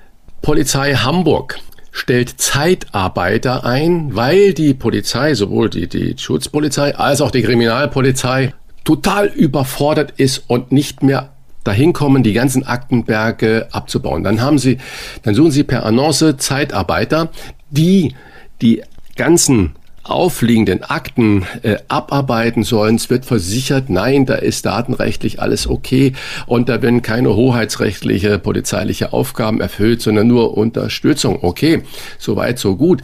Gleichzeitig melden sich äh, pensionierte Polizisten mit 60, mit 61, die sagen, wir haben der Polizeiführung angeboten, dass wir gerne wir können nicht mehr raus an die Front, sage ich mal. Wir können nicht mehr den, den Schutzdienst, den Streifendienst leisten. Wir können nicht mehr als Kriminalpolizisten zu den Kapitalverbrechen hinkommen. Aber wir sind noch da. Wir würden gerne mit einem kleinen Zeitaufwand unterstützen. Und das wurde aus datenschutzrechtlichen Gründen abgelehnt. Man ja nicht wüsste, ob die das dann mit dem Datenschutz da noch irgendwie ernst nehmen. Und, die, und diese Dienstverpflichtung, die geht ja auch weit über die äh, Renten-, Pensionseintrittsalter hinaus. Also da muss man nur den Kopf schütteln. Eigene Beamten, die 40 Jahre im Polizeidienst waren, die sagen, okay, wir machen gerne in unserer äh, äh Rentenzeit, in Pensionszeit, wir machen das ein bisschen weiter, wir unterstützen das, wir wissen die Materie, wir kennen, wir da zu machen ist, das wird abgelehnt. Man nimmt lieber Zeitarbeitende. Entschuldige mal, dass ich das dazwischen sage. Das sind ja, ja bitte. beides unfassbare Sachen. Ja. Dann habe ich beides nicht gewusst und äh, applaudiere ja. dir dafür, dass du sie hier öffentlich bekannt machst. Es ist nicht verstehbar ja. und genau das Gleiche ist es. Da muss jetzt ein hochbeliebtes Ausflugslokal in Schleswig-Holstein am Ufer der Schlei wegen Personalmangel schließen. Dieses Restaurant hatte vier junge Indonesier, die in Indonesien Sprachkurse gemacht haben, Deutschkurse, die diese Goethe-Institut durchlaufen haben, die alles hatten. Die haben den Arbeitsverträge geschickt, die würden die Flüge bezahlen, die hätten dieses Bedienen im Biergarten und das Rausrennen machen können. Diese vier äh, Indonesier, die dem Staat mit keinem Euro auf der Tasche liegen, die sogar in die Sozialkassen einzahlen würden, die hier Steuern bezahlen würden, Dienstwohnungen, Unterkünfte würden gestellt werden. Diese vier Indonesier kriegen kein Visum. Der Antrag wurde abgelehnt und da wurde schon im Januar wurde der Antrag schon gestellt, die kriegen kein Visum. Das Restaurant muss jetzt zumachen und die Verwaltung hat recht. Da zieht's mir die Schuhe aus, wo ich sage, liebe Freunde, da müssen wir noch so viel lernen und so viel ändern, nicht nur immer in der großen Politik, sondern auch in dieser Kleinheit.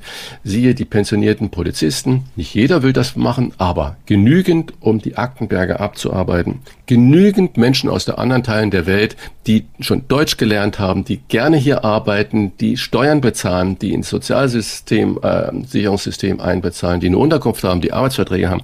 Und wir sagen aus formalen Gründen, nee, nee, nee, nee, das geht nicht. Und lassen lieber einen funktionierenden Wirtschaftsbetrieb pleite gehen, zumachen machen. Es ist unvorstellbar. Was wird? Was wird? Wolfgang Bosbach und Christian Rach sind die Wochentester.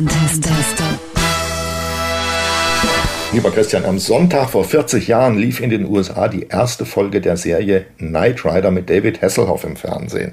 Hasselhoff wurde in Deutschland vor allem zum ersten Silvesterfest nach dem Mauerfall populär, als er am Brandenburger Tor Looking for Freedom sang. Christian, ohne den Scorpions mit Wind of Change zu nahe treten zu wollen, ist David Hasselhoff der wahre musikalische Vater des Mauerfalls? So sieht er sich selber. Und äh, lassen wir ihm den glauben, der wahre Vater des Mauerfalls ist natürlich die Montagsdemos und dieser friedliche Übergang. Und dass da alle möglichen Musiktitel das Ganze zufällig umrahmt haben, ist wunderbar. Und wenn David Hasselhoff glaubt, dass er der Befreier ist, dann soll er das machen und die Fahne hochhalten. Geschadet hat's nichts und das ist so eine Art Hybris.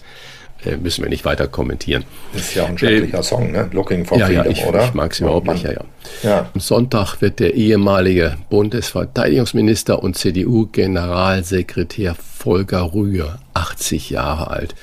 Uli, man hat lange nichts mehr von Volker Rühe gehört. Weißt du, was er heute macht. Selbe Generation wie Schäuble, der ist ja auch 80 Jahre letzten Sonntag. Ja, ich weiß es ehrlich gesagt nicht. Und ich hab, kann mich auch nicht erinnern, wann ich zum letzten Mal ihn irgendwie öffentlich wahrgenommen habe. Ich schätze mal, dass das 10, 15 Jahre her ist bei irgendeiner Gelegenheit. Ist ja auch gut, dass er keine Ratschläge in die Öffentlichkeit einspeist. Er ist ein, nicht ein so großer politischer Denker gewesen in seiner Zeit. In Wahrheit zählt er zu den vielen Opfern Helmut Kohls, denn es war ein Volker Rühr ein anständiges, großes Talent, als er angefangen hat. Er war anfangs mutig und auch entschlossen, was zu ändern in seiner CDU. Und dann hat er doch gesehen, dass er sich dem großen, dem schwarzen Riesen anpassen muss, dass er taktische Kompromisse machen muss. Und dann ist er zum vorsichtigen Lavierer geworden. Also er ist nicht derjenige, der richtig Spuren hinterlassen hat. Er hätte gerne mehr hinterlassen. Ich habe ihn persönlich gesprochen, auch unter vier Augen, als er Verteidigungsminister war. Er war interessiert, was sich außerhalb seiner Burg so abgespielt hat. Er hätte gerne daran teilgenommen, er konnte aber nicht. Tja, das ist bei den Opfern Angela Merkels im Übrigen ähnlich. Ja, das sind auch viele zurückgeblieben. Und man wird in ein paar Jahrzehnten fragen, was ist eigentlich aus der Saarländerin geworden, die mal CDU-Vorsitzende war. Wie hieß die nochmal? Ja, genau so diese Riesenschatten, die diese übermächtigen Männer und Frauen hinterlassen haben, die einfach viel zu lange amtiert haben und die viel zu mächtig waren. Christian, am Montag vor 20 Jahren hat die deutsche Börse das Aus für den neuen Markt und das Handelssegment für kleine Firmen, den S-Max, verkündet. Am neuen Markt wurden damals Aktien wie EMTV und Edel Music gehandelt, die enorme Kurssprünge nach oben, aber leider auch nach unten gemacht haben. Christian, wolltest du Anfang der 2000er auch am neuen Markt mitverdienen? Nein. Klare Antwort, einfach nein. Übrigens, ich habe einen Bezug zu Edel Music. Ähm, das war mal ein Vermieter von mir in einem neuen Laden und äh, das kam mir dann irgendwann sehr schnell sehr suspekt vor. Und ich misstraue damals und heute den Heizversprechungen und äh, Renditen äh, 30, 40, 50 Prozent schnelles Geld. Nee, das sind Spieler, das sind Zocker gewesen und das war nicht meines. Ich habe es einfach auch nicht mitgemacht. Nee. Bei mir war das auch so, aber ich, um das mal zu sagen, meine heutige Frau, wir kannten uns damals noch nicht, die hat das da schon gemacht. Und die hat sich auch eine blutige Nase geholt. Das hat, ist am Ende nichts übrig geblieben, sondern ich weiß nicht, die hat wahrscheinlich auch noch was verloren obendrein. War bei vielen so. Wir haben gerade schon über Geburtstag von Volker Rühr gesprochen. Äh, nächste Woche gibt es zwei Geburtstage bei guten Kollegen in meiner Branche. Am Dienstag wird Johann Lafer 65 und auch Steffen Hensler wird 50. Herzlichen Glückwunsch an dieser Stelle an die beiden tollen Kollegen. Und da resultiert aber eine Frage an dich, lieber Uli, da draußen. Gehst du denn gerne so bei solchen berühmten Spitzenköchen essen oder gehst du lieber um die Ecke an der Currywurstbude oder Pizza? So, mein lieber Christian, jetzt schlägt die Stunde dieser Sendung. Der Oha. einzige Spitzenkoch, den ich jemals, weil ich ihn eben mal schmecken wollte, bei dem ich jemals zu Gast war, warst du in Hamburg, als du dort noch ein Restaurant gehabt hast. Da habe ich in Hamburg gelebt. Es war nicht so weit entfernt von meinem Arbeitsplatz und Wohnort. Und ich habe gesagt, da gehst du jetzt mal hin und probierst mal, wie die da kochen. Das war ein sehr angenehmer Abend, ein sehr gemütliches Restaurant. Und ich habe es in keiner Weise bereut. Es war auch nicht so schweineteuer, dass ich hinterher gesagt hätte, das habe ich mir jetzt mal gegönnt und ich komme da nicht wieder. Sondern das war alles noch hochklassig, aber bezahlbar. Das ist mir in Erinnerung geblieben. Und ansonsten, die Spitzenköche haben ja den Nachteil, dass sie häufig in der Provinz weit abgelegen ihre Restaurants haben und dann irgendwie nach Bayersbronn zu fahren oder irgendwo anders hin, Riesenreisen auf mich zu nehmen, um dort mal zu essen, das würde ich nicht machen. Ich esse dort, wo es mir schmeckt und wo ich den Wirt und die Kellner sympathisch finde. Und dieses modegewordene Aromengetupfel auf leeren Tellern mag ich sowieso nicht. Einspruch, Euer Ehren, da muss ich doch die Kollegen mal verteidigen. Also, das schmeckt schon alles richtig gut. Ich bin ja bei dir, dass man Ambiente äh, auch mal mögen muss oder nicht mögen muss. Das geht aber auch in der Pizzeria mit Neonlicht genauso. Das ist auch nicht immer nur cool. Und äh, wenn es irgendwo dreckig und klebrig auf dem Tisch ist, auch nicht. Und wir reden natürlich alle über Umweltstandards und über alles und gute Produkte, nachhaltig erzeugte Produkte sind einmal nur teuer und anständig bezahlte Menschen arbeiten lieber als nicht anständig bezahlte Menschen. Und wenn dann noch Sozialversicherungen auch vernünftig bezahlt werden, dann ist das schon auch eine Reise wert. Ich will dir mal eins sagen. Ich war gestern Abend, weil das Restaurant neu eröffnet worden ist in Berlin. Ich sage jetzt den Namen nicht. In einem bestimmten Moment sehr hip angesagten Restaurant in Berlin Mitte. Und da konnte man nur ein Fünfgang-Menü bestellen und zu dem Fünfgang-Menü noch was dazu. Das war alles, obwohl das Restaurant nicht so ausgewiesen war, bis auf ein Fitzelchen Fisch, war das alles vegetarisch. Und ich bin mit knurrendem Magen rausgegangen und habe 85 Euro bezahlt. Da muss ich sagen, wirklich, sage ich jetzt mal ganz primitiv, leckt mich am Arsch, da gehe ich nie wieder hin. Und ich muss auch nicht nach Bayersbronn fahren. Und ich finde, dass die Art zu kochen, nämlich sehr stark, ich habe eben gesagt, Aromen zu tupfen auf leeren Tellern, ähm, das schmeckt mir überall zu ähnlich. Also ich kann nicht mehr so richtig unterscheiden, ähm, wie sich diese Spitzenküche, die man gelegentlich kriegt, weil man da mal eingeladen ist oder hingefahren wird, wie sich die von der Spitzenküche des anderen unterscheidet. Dein Restaurant damals ist mir Erinnerung geblieben, als da wurde nicht getüpfelt nach meiner Erinnerung. Du hast auch nicht riesen vollgehängte Teller bekommen, die wollte ich gar nicht. Aber das Essen war ein Rachessen, hochklassig, bezahlbar, einfach gut. So, da bin ich hinterher noch zweimal hingegangen und äh, habe es nicht bereut. Aber nach Bayersbronn beispielsweise würde ich nicht fahren wegen eines Spitzenkochs. Ja, siehst du, aber du kennst halt Bayersbronn nicht. Das ist ja immer das, was ich dann sage. Bilde dir das Urteil nach der Erfahrung, so wie du das jetzt gerade beschrieben hast, mit dem gestern Erlebnis. Erstens würde ich mich vorher erkundigen, wo gehe ich da hin? Werde ich da satt? Habe ich da überhaupt eine Möglichkeit, was auszusuchen, was ich auch möchte und nicht nur direktiv von oben herab? Und du wirst ja jetzt mit den Füßen abstimmen und sagst, das ist nicht mehr mein Laden. Und das ist genau ja das so. Legitime und das Richtige. Ja. Am Donnerstag feiert RTL ab 2015 mit einem Themenarbeit Abend, Arbeit war es auch, den 80. Geburtstag von, ich nenne ihn mal Enthüllungsjournalist Günter Wallraff, der am 1. Oktober 1942 in Burscheid geboren wurde und bekannt wurde durch seine Reportagen wie zum Beispiel Der Aufmacher und ganz unten. Uli, diese Form von Journalismus, die man, glaube ich, sogar heute in den Schulen dann Wallraffen nennt, die ist ja bis heute unerreicht. Oder hat dich diese Form von Journalismus als schreibender Kollege eher äh, skeptisch gemacht? Nein, gar nicht. Ich habe, bevor ich überhaupt, äh, soweit ich mich erinnere, bevor ich überhaupt Journalist war, habe ich seine Werke fasziniert gelesen. Er war ja unter anderem ganz unten, war das, glaube ich, er hat in Duisburg, glaube ich, in irgendeinem Stahlwerk gearbeitet, wahnsinnig schmutzig, wo der Staub sich äh, getürmt hat auf den Maschinen. Die als Leute Türke waren, Ali. Die, als die Leute waren dreckig und sind behandelt worden wie die Sklaven. Ähm, das war ein wichtiger Einblick in industrielle Wirklichkeit. Das habe ich fasziniert gelesen. Natürlich auch der Aufmacher, der von der Bildzeitung, einer Bildredaktion, ich glaube es war Hannover, gehandelt hat. Das ist schon eine Art von Journalismus, die man eigentlich was heißt ja eigentlich, die man nicht aussterben lassen darf. Der Mainstream-Journalismus, ich nenne das Rudeljournalismus, ist halt so wahnsinnig bequem. Alle rennen mit dem Rudel mit in die gleiche Richtung. Da kann einem nichts passieren. Was alle machen, kann nicht falsch sein. Wenn ich was alleine mache, könnte ich vielleicht einen Fehler machen oder andere sagen, das ist ein Fehler. Aber die Aufgabe des Journalisten ist eigentlich sehr eigenständig zu urteilen, seinen eigenen Weg zu gehen. Das sollte sich jeder überlegen, wenn er den Beruf ergreift. Und insofern ist Wallraff und bleibt Wallraff ein Vorbild. Bosbach und Rach. Im Internet diewochentester.de das waren die Wochentester mit Unterstützung vom Kölner Stadtanzeiger und dem Redaktionsnetzwerk Deutschland. Wenn Sie Kritik, Lob oder einfach nur eine Anregung für unseren Podcast haben, schreiben Sie uns auf unserer Internet- und auf unserer Facebook-Seite. Fragen gerne per Mail an kontakt@ diewochentester.de. Die Wochentester wird in diesem Fall zusammengeschrieben.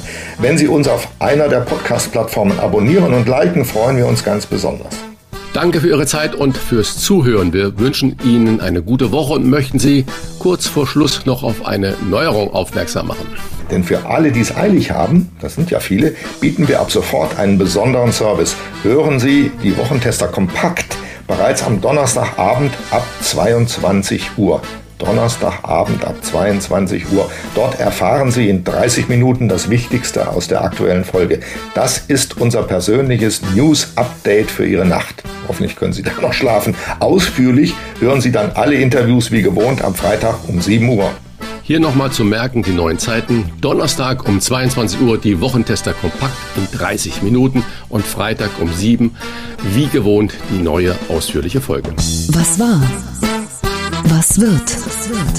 Wolfgang Bosbach und Christian Rach sind die Wochentester.